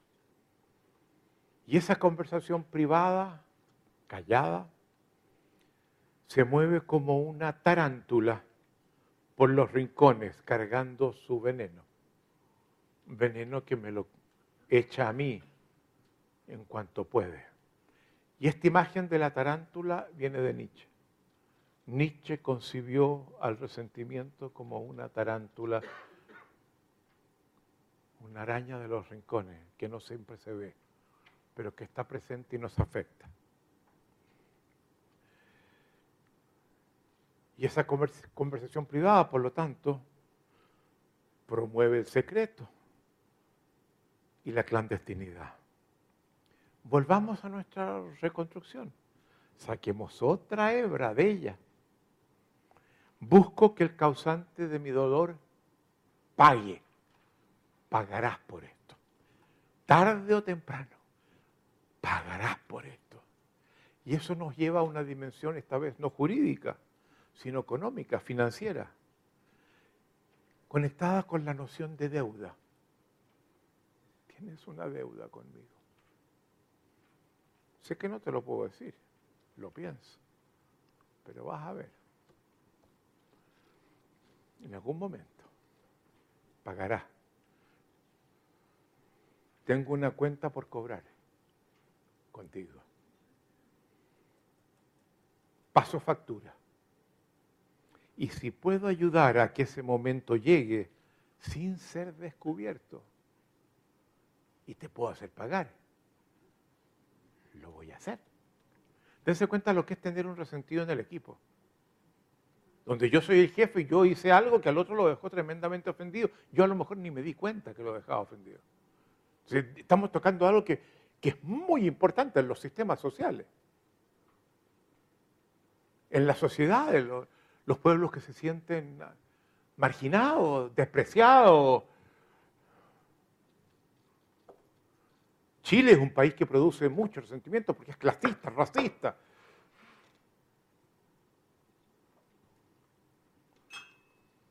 Yo hay en barrios que no puedo vivir acá. Basta ver eh, las narices así.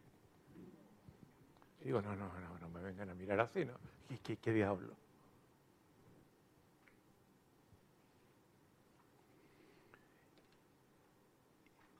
Y eso que acabo de decir, que si puedo ayudar, lo haré, convierte al resentido en un potencial saboteador.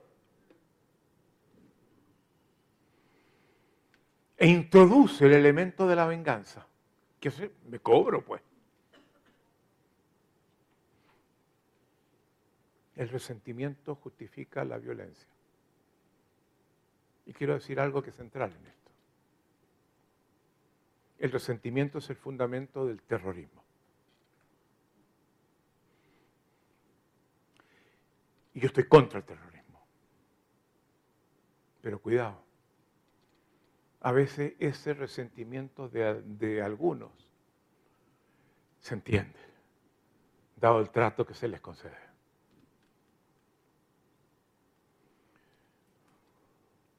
Basta ver lo que está pasando en Medio Oriente con el gobierno de Netanyahu. Claro, lo de Hamas es inaceptable. Inaceptable. Pero hay una desproporcionalidad. Vamos, prácticamente en 26 mil muertos. En un pueblo que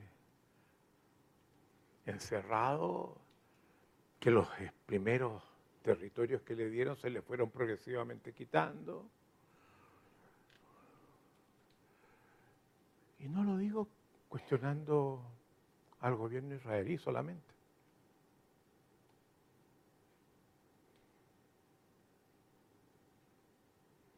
Y quiero hacer un paréntesis personal aquí.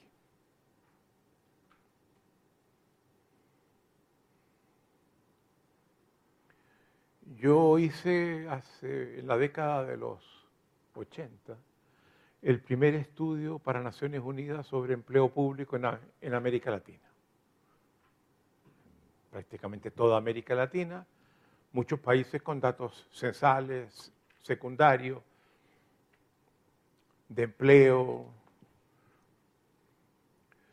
que estaban en las estadísticas que ellos ofrecían, y otros a los que además de, ver los datos, fui a hacer entrevistas y hablar con gente que veía que me podía aportar algunos elementos importantes. Y estaba hablando, me acuerdo, en Perú con el presidente del Instituto Nacional de Planificación, que tenía un edificio entero, el instituto. Y él tenía su oficina, obviamente, en el penthouse estábamos conversando con la ventana abierta y de repente yo escucho, escucho.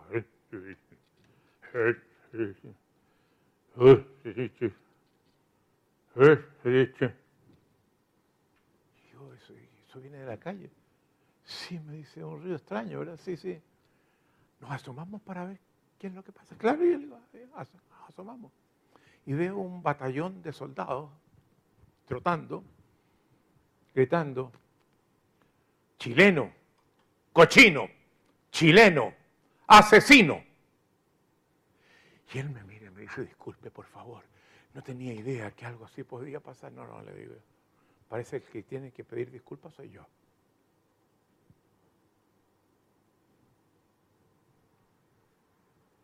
¿Qué pasó? ¿Qué hicimos? Mi tatarabuelo, el general Cornelio Saavedra, fue quien se tomó Lima en la guerra del Pacífico. Se me toca.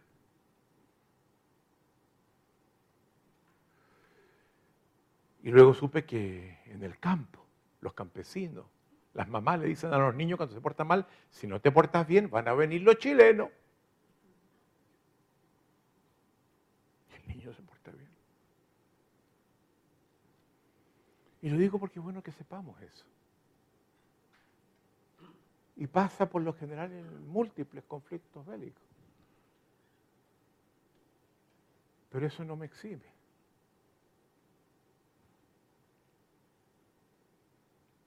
Antes de eso, que el, que el coronel Saavedra se tomara Lima,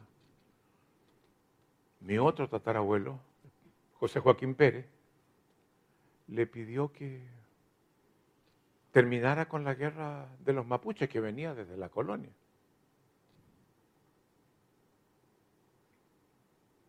Y él inició una campaña militar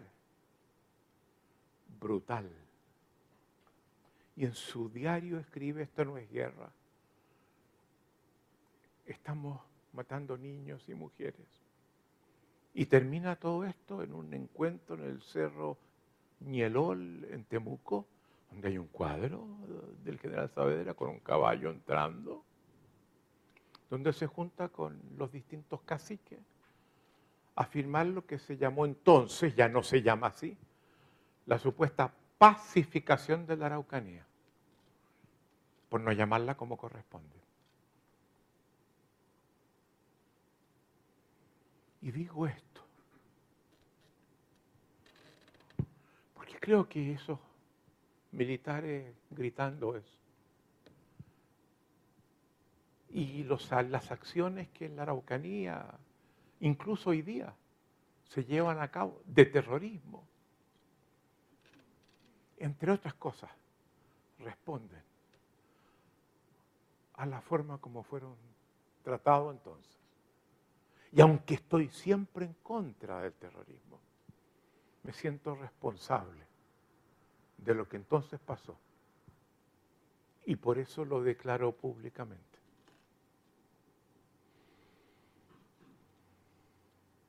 No basta con decirle terrorista. Hay que ver qué lo, qué lo conduce. ¿Y tuve algo que ver yo o los míos en eso que tanto lo hirió? ¿Qué lo conduce a esto?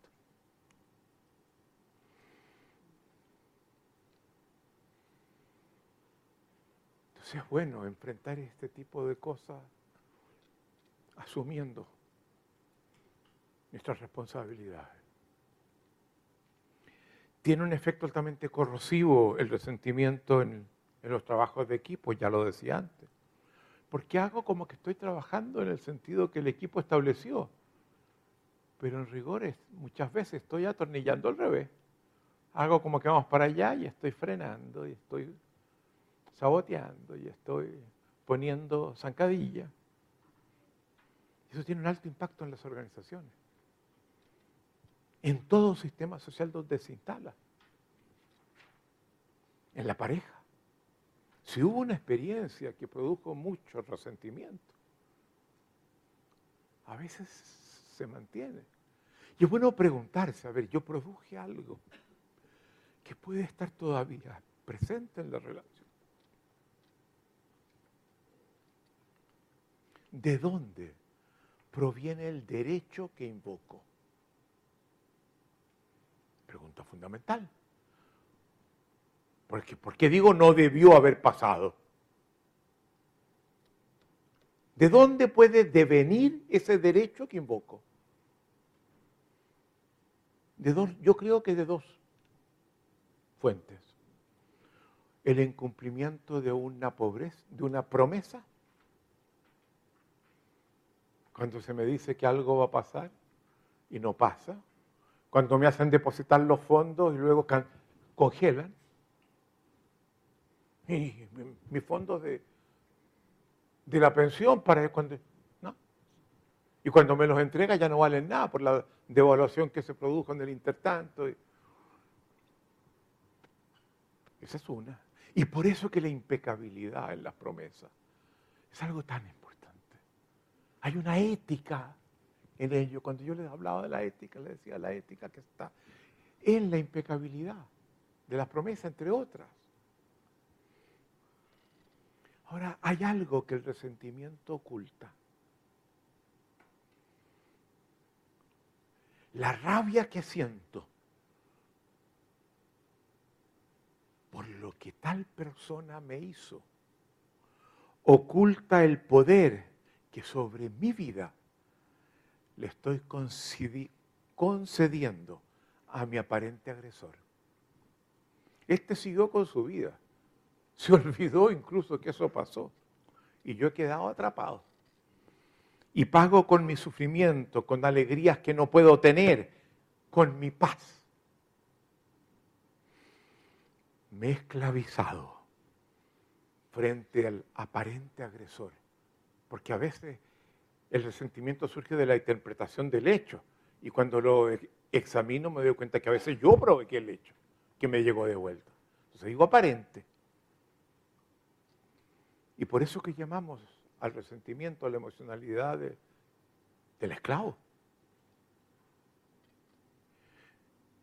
Mi rabia hacia él o hacia ella, mi odio hacia él o hacia ella, esconde mi esclavitud. Y soy esclavo sin darme cuenta. Me impide reconocer que lo he convertido en el amo y rector de mi vida. Que el que maneja lo que me pasa y siento es él o ella y no yo. El victimario ha ganado dos veces. La segunda, porque yo lo he permitido al convertirlo en amo de mi vida y sometiéndome a esa experiencia. Al convertirme en víctima pierdo dos veces. Es una doble derrota. Si está oculto, ¿cómo logramos descubrirlo? Porque se calla. Una posibilidad es el cuerpo del resentimiento. Hay ciertos cuerpos que uno los mira y dice, vaya, hipótesis, podría haber resentimiento. Y digo hipótesis porque uno luego conoce al papá, al hermano, y todos tienen el mismo, el mismo cuerpo, es un problema genético. Entonces, cuidado, son todas conjeturas.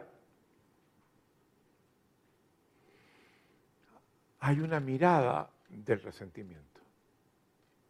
Si yo fui el agresor y dejé a alguien resentido, esa persona le cuesta mirarme a los ojos, porque sufre. Cuando me mira a los ojos, sufre porque entra dentro de mí. Y se conecta con el tipo de persona que yo fui, que yo soy. Hay posturas de resentimiento. Hay una pesadez del cuerpo. Hay una gravedad de nuevo del cuerpo. Hay señales emocionales del resentimiento, no solamente corporales. Una cierta marcura captó de ti. ¿Por qué? ¿De dónde viene? ¿Por qué no logro que te entusiasme, que goces, que te rías? ¿Qué pasa? Hay algo que es muy interesante, hay cierta incongruencia emocional. Estoy en el equipo, paso donde uno de mis compañeros y le hago una bromita. Y se enfurece. Se enfurece. Pero a ver, hombre, ¿qué, qué, cosa? Si te dije nada o un chiste. Lo que no estoy viendo es que ese chiste una gota que cayó en un vaso que ya está lleno y que se desborda. Entonces, cuando hay esa incongruencia emocional, es bueno preguntarse, a ver, ¿por qué me estás reaccionando así? Algo pasó, algo de lo que no me he hecho cargo. ¿Por qué eso que era un chiste no lo puedes tomar como chiste siquiera? Y mira cómo me reacciona. Kundera tiene un cuento de una cosa muy linda de una pareja que va a un lugar, no, jóvenes, a una piscina. Y él le dice, ¿te he hecho una carrera? No, le dice, Ah, pero una carrerita, ¿qué tanto? No, le dice, no, ¿para qué vamos a echar carrera? Ah, pero atrévete, no pasa nada. Dice, bueno, ya. Se tiran a la carrera y ella le gana lejos. ¿Y él? Y cuando van de vuelta en el auto, él le hace un comentario completamente inocente. Ella le hace un comentario a él. Y él se sale de las casillas. Eso es muy lindo. Entiendo que es un cuento que está en el libro de Kundera que se llama La broma. Entiendo que es ahí. Y justamente por, por esa broma. Pero muestra mucho. Kundera es una persona que, que escribe cosas que tienen un fondo muy interesante y muestra precisamente que esa incongruencia emocional que veo en ti, que me reaccionas de una forma completamente desproporcionada, siempre tiene una razón. Nada sucede porque sí nomás. Hay un dolor ahí. Toqué algo. Y es bueno saber qué toqué. Y a lo mejor te conectaste con una experiencia que no, que no la produje yo, que la produjo otro, pero me toqué, toqué una herida. Eso es muy bueno. Un coach tiene que estar atento a eso.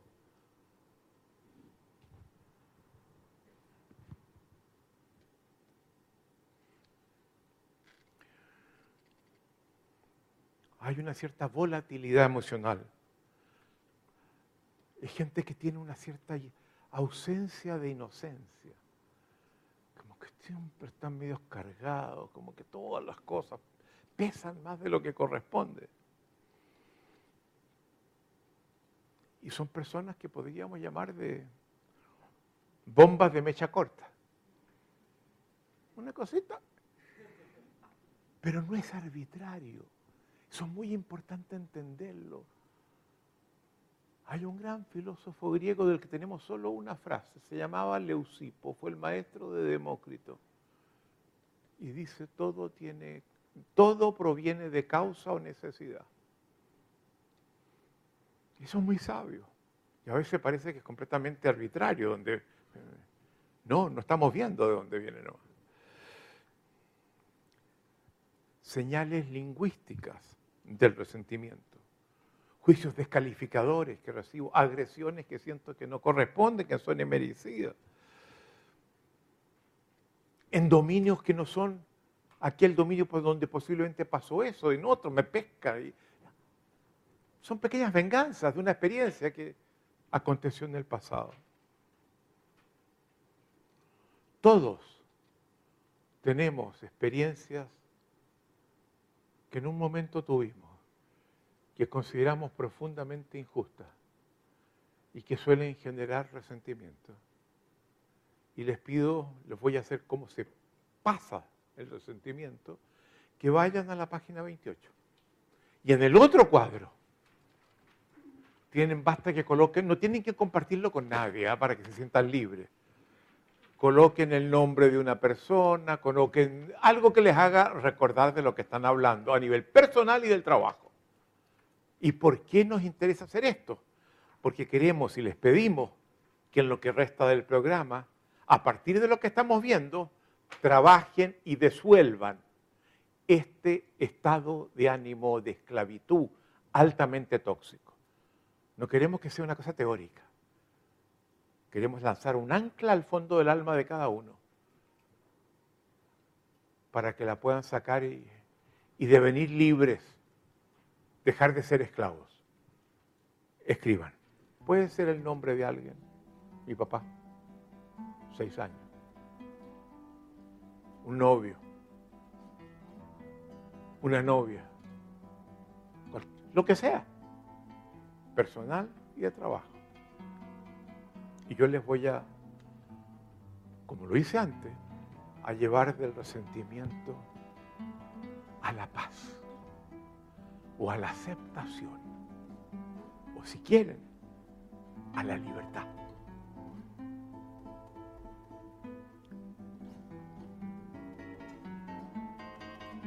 escrito. tienen que escribir todo lo que pasó. Algo que ustedes lo vean y sepan, ya, eso fue. Y les pido que por favor en lo que resta del programa, y le pido a los coaches, a los coaches les pido que estén atentos para trabajar estos tránsitos que estamos pidiendo acá que se cometan. Tránsito del resentimiento a la, aceptación o la paz. Primero, la pregunta por la raíz. ¿Qué es esto? ¿De dónde viene? ¿Observador o sistema?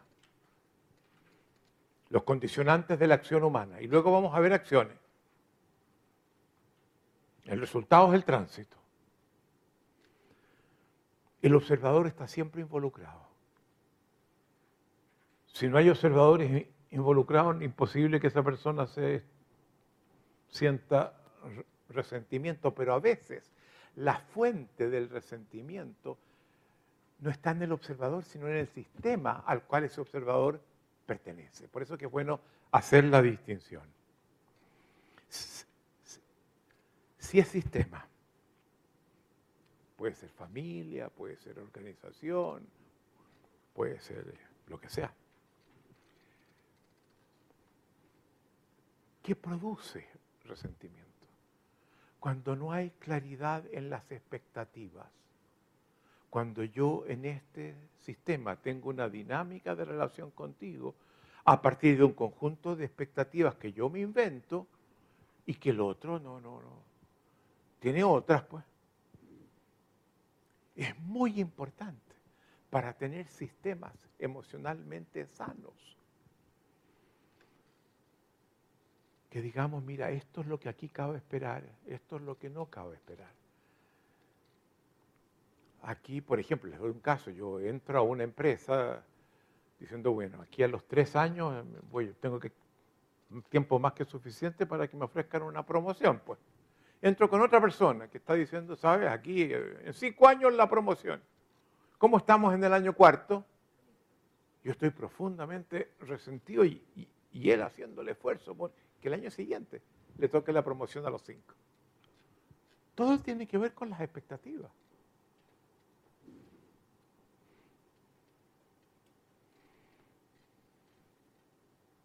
Y de nuevo, aquí hay un efecto importante en las sociedades que se sostienen en la noción del entitlement.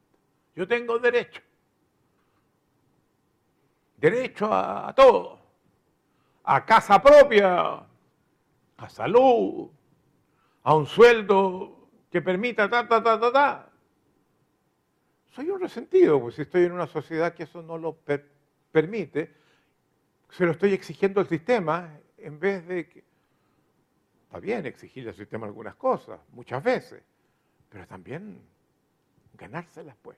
Deberes y derechos, no solamente derechos.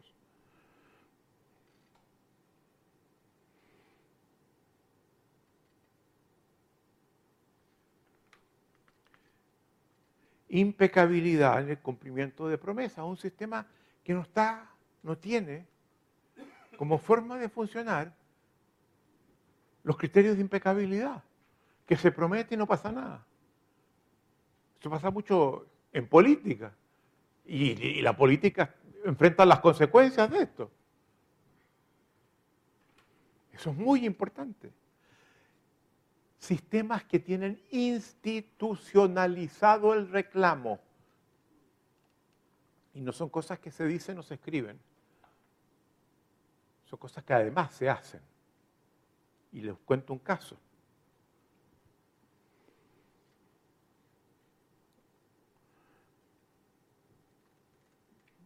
Estábamos trabajando en Venezuela antes del gobierno de, Chávez.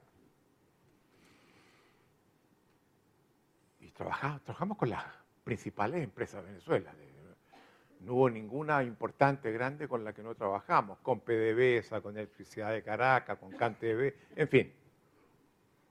No se las nombro. Y teníamos dentro del equipo a una muchacha que había tomado el ABC y que muy jovencita, 18 años, y que hacía de asistente para nosotros en las cosas que hacíamos y, y se encargaba de que lo que había que tener listo para los talleres estuviese listo y todo eso.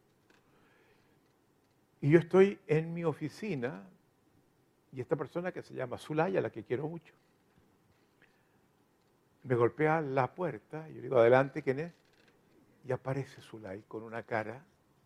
Y dije, ay, ay, ay, le vi la cara y dije, Dios mío, pucha. Me acordé que le había prometido que iba a hacer algo importante para ella y había pasado una semana del momento que esto tenía que haber acontecido y no lo, y no lo había hecho. Le vi la cara y, el pecado. Y le digo, adelante, y pasa. A ver, ¿qué me quieres decir? Ella me dice, ah, a ver, Rafael, eh, ¿cómo te lo digo? Ah, Yo captaba perfectamente lo difícil que le estaba haciendo a ella hacerme un reclamo. A ver, eh, a ver, Zulay, pero dímelo, dímelo. Lo que sea. Ya, ya, ya. Lo que sea. Eh, a ver, Rafael, yo venía a hablar contigo para que revisáramos la lista de cosas que yo tengo que hacer para el evento de dos días más.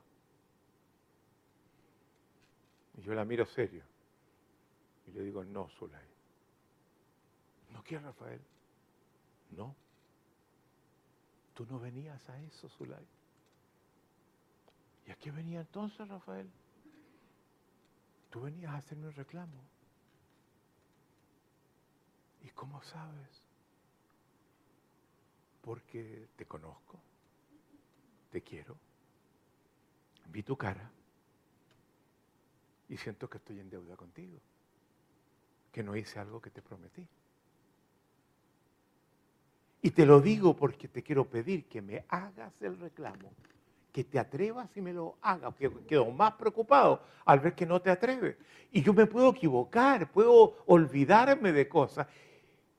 Y te voy a pedir que si eso me pasa, tú me reclames y no pudiste ahora, si por favor, hazme el reclamo. ¿Sí? Sí, Zulay, por favor. Nos hace bien a los dos. Este es un buen momento, Rafael. El mejor momento, Zulay. ¿Te acuerdas que tú me habías prometido hacer tal cosa, tal fecha? Sí, me acuerdo ahora. Y yo entiendo que no lo hiciste, ¿verdad, Rafael? No, Zulay. No lo hice y se me olvidó y, y lo siento mucho.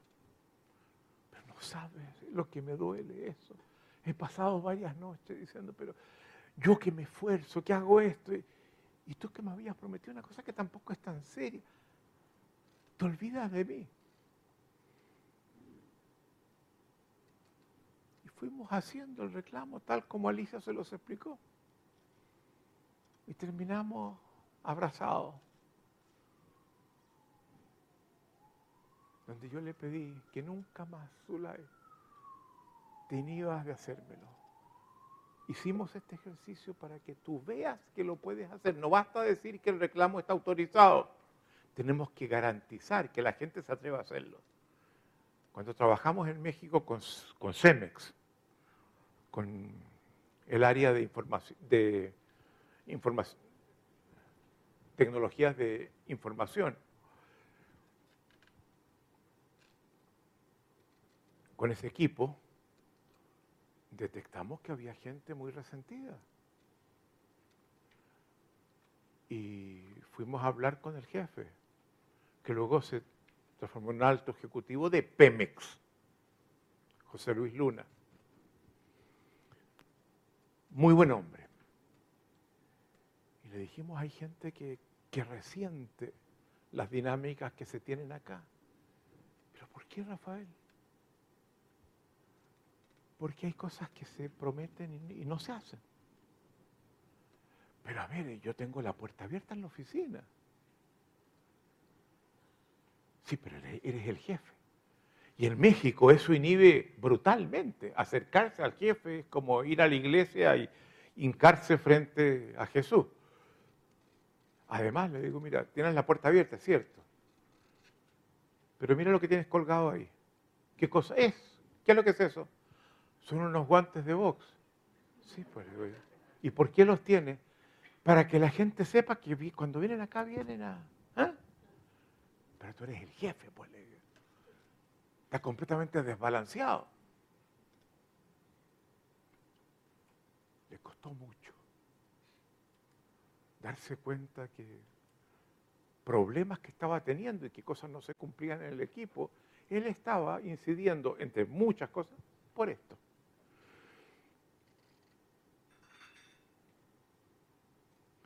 La impunidad en el sistema. Gente que hace cosas y no pasa nada. Los delitos que no son castigados y que los afectados sienten que no se hace justicia. Cuando hay corrupción. Eso resiente muy profundamente que gente se pasa de la cola y que obtiene porque llamó por teléfono, cosas, pero, o que eso en los países donde hay corrupción. Hay olas de resentimiento muy profundas. Enfermedad crónica de América Latina. La ausencia de transparencia. Y cuando hay mantos permisivos de opacidad que esconden las cosas. Y yo hago llegar las maletas con plata al convento en la noche y luego se informa. dice, a ver, ¿qué es esto?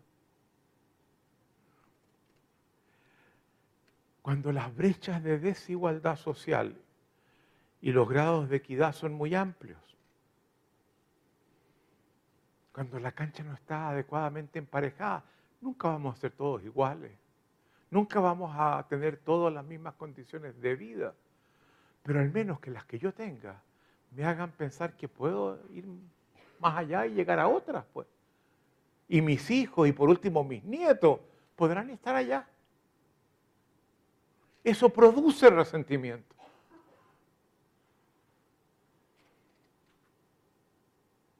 Y las culturas de resignación. Pasar en los Estados Unidos con los inmigrantes latinoamericanos. El inmigrante suele ser una persona con una capacidad de emprendimiento. El hecho de ir es un emprendimiento. De hecho, la palabra emprendedor viene de España para los que emprendían viaje a las Américas. Y luego giró hasta otra cosa. Y es muy interesante. Yo, yo, yo tengo un gran amigo mío, biólogo de la Universidad de Chile, Carlos Valenzuela, que estudió que la gente que, que le suele ir muy bien, ¿saben? Tienen grupo sanguíneo A. No es que todos la tengan, pero la frecuencia del grupo sanguíneo A es más alta en ellos que en los demás grupos. Esto corresponde con una investigación que se hizo en Japón que descubrió exactamente lo mismo. Y parece que los que tienen grupo A tienen algo, una emocionalidad, algo que los hace, no digo que eso induzca el emprendimiento, a lo mejor indirectamente induce a otras cosas que ellas inducen al emprendimiento. Entonces, los inmigrantes en los Estados Unidos, una vez que se instalan, que les va bien, los latinoamericanos, les gusta traer a sus padres. Y los padres no logran entender por qué estos que, bueno, se están esmerando tanto por llegar aquí, por llegar allá, por ser aquí, por ser allá. Pero hija, hija, pero ¿para, para qué? Deja, pues así somos, pues así hemos sido siempre. Y se produce esa brecha entre los hijos emprendedores, inmigrantes, y los padres que después llevan, que están formados en otra cultura. Interesante, ¿verdad?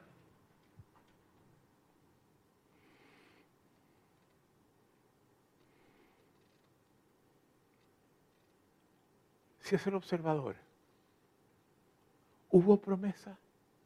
A veces yo invento que hubo una promesa que el otro jamás siente que dio. Y me resiento porque hicimos mal una supuesta promesa. Para uno la hizo mal, para el otro no hubo. Y eso pasa mucho y es un malentendido. aprender a hacer las promesas es tan importante. Por eso que, que las traemos acá. ¿Era legítima mi expectativa? A ver, yo voy caminando por la... Ya es tarde en la noche, voy caminando por, por la calle y vienen un grupo de jóvenes riéndose, haciéndose broma. Y cuando están al lado mío, me cercan, me pegan, me patean en el suelo y siguen riéndose y se van. Yo quedo profundamente resentido. Ahora ellos no me prometieron nada, yo ni los conocía. Pero yo tengo la expectativa, creo legítima, que puedo caminar por la calle, espacio público, sin que ese tipo de cosas me pase. Y quedo muy resentido. Por tanto, el tema de las expectativas central. Yo le decía, hay dos factores que producen el sentimiento. Promesas y expectativas. Las promesas se hacen. Y en alguna parte queda constancia, en la memoria, o... pero las expectativas no. Y hay mucha gente que está muy resentida por expectativas que son desproporcionadas. Que como que no me dan una pensión de gracia a la que yo merezco. ¿Y quién dice eso?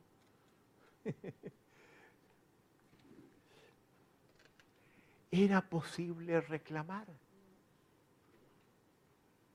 A veces no me doy cuenta que yo puedo desactivar lo que pasó haciendo el reclamo. A veces hay cosas que frenan el, reclamo y de las que hay que hacerse cargo. Porque me da miedo. ¿Miedo a qué? ¿Y cómo disolver aquello que me da miedo? ¿Cómo logro abrir una conversación donde pueda abrir esa posibilidad que no, que no, que no está dada? La exploración de mis mecanismos defensivos frente a situaciones en las que, en las que juzgo que se incrementa mi vulnerabilidad, como este directivo de Cemex, donde la gente cruzaba esa puerta abierta, abierta, sin problema. Se podía cruzar, pero entraba que adentro le podía pasar cualquier cosa. Y en México el jefe es jefe, ¿ah? No hay otros jefes como los mexicanos.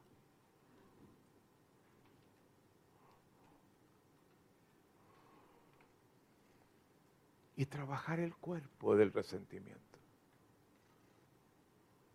Ese cuerpo grave que le cuesta reírse, que, que no tiene liviandad, que anda siempre. ¿Por qué? ¿Qué pasa? ¿Qué expresa? ¿Un rasgo hereditario físico?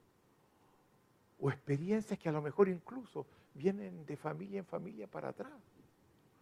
Desde la acción. Y estamos terminando. Proceso de clarificación de expectativas en los sistemas.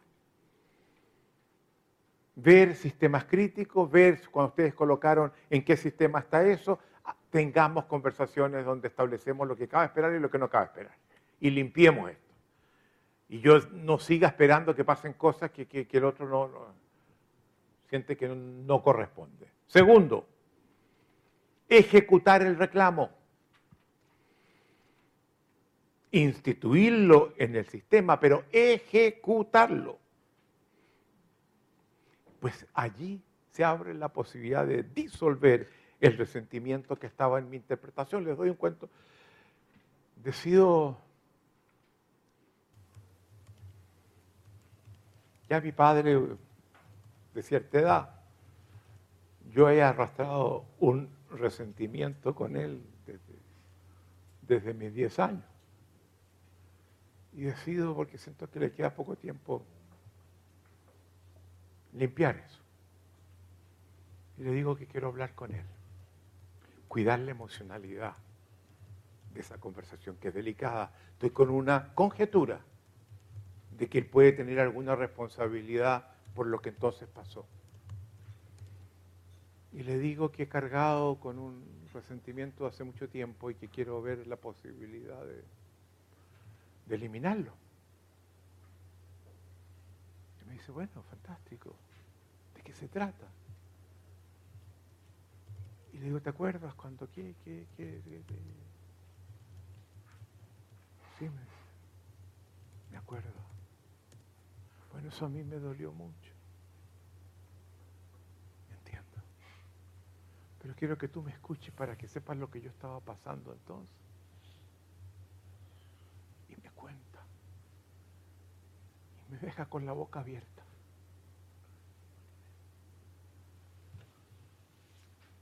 Y lo escucho y me paro y lo abrazo. Y lloramos juntos. Y lloramos juntos no por lo que pasó entonces, porque ahora entiendo, yo no lo sabía, sino por los 30, 40 años perdidos de relación que tuvimos. Y pasa. Y un resentimiento que no tenía la información que hacía falta. De estar vigente la situación que aquello que me resiente sigue pasando, que tiene que ver con trato que tú me sigues dando. Decir, no, no más. Por favor, esto no. Y si para lograr eso, que yo creo que nos hace muy mal, tú tienes algo que pedirme a mí, o no quedarme a mí también, déjame escucharlo. Reciprocidad en la conversación no voy a reclamar. Tú te pido que tienes que hacer. Escuchemos al otro. Hacer peticiones. Y por último, la declaración del perdón. Una declaración que no se la doy al otro. ¿Quién soy yo para decirle, sabes, Luz? quedas perdonada. A veces todo ha pasado en mí. Es una declaración que me da regalo a mí mismo, que solo busca hacerme libre. Y puede que la persona haya fallecido, se haya ido.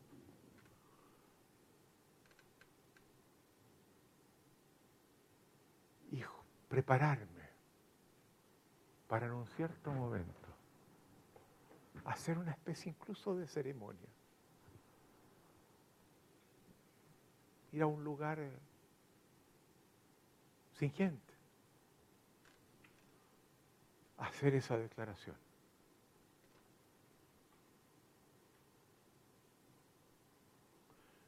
Perdonar al otro. asegurar que lo hago desde las condiciones emocionales que le dan efectividad. Desde un cuerpo que se abre, que sabe que todos somos incompetentes, torpes, torpes como son.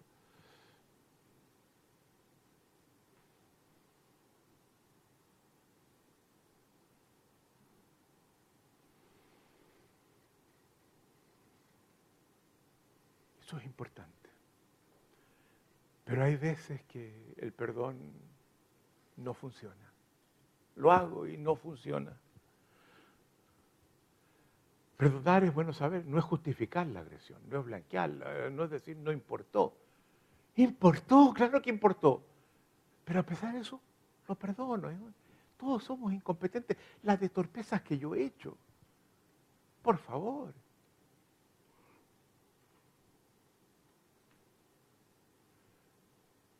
Pero hay quienes dicen, yo, a mí no me funciona. Yo he procurado perdonar dos veces y no me funciona. ¿Y se acuerdan que yo les hablé ayer de Juan Luis Vive, el humanista? Que en 1500 algo escribió Anima Evita y que fue, terminó muriendo en Bruja, en Flandes. Él dice algo que me parece interesante. Dice cuando una emocionalidad se busca y no se da, y estoy buscando la paz, la aceptación. Pasa lo que a veces acontece con los clavos. Cuando trato de clavar un clavo y no entra, y no entra. Muchas veces porque hay un clavo que lo impide. Y para que entre tengo primero que sacar el clavo que lo está impidiendo. Y a veces no logro que mi perdón funcione porque la rabia que desde entonces sentí no la he expresado cabalmente. El miedo que tuve entonces, no me he conectado con él. Y en el avanzado tenemos nuevas propuestas de trabajo corporal. Y una es una que viene de un discípulo de Freud, Wilhelm Reich, que tiene a su vez un discípulo que crea lo que se llama la bioenergética. Y que una de las cosas que enseña es que cuando estoy no pudiendo llegar allí, tengo que hacer un ejercicio de descarga. tomar un bate, un palo y empezar a golpear mi cama y golpeo y grito y te odio. ¿Por qué lo hiciste? Y lloro y closo. Y eso saca el clavo. Me desahoga. De repente siento ahora sí. Ahora puedo. Y ahí el perdón funciona.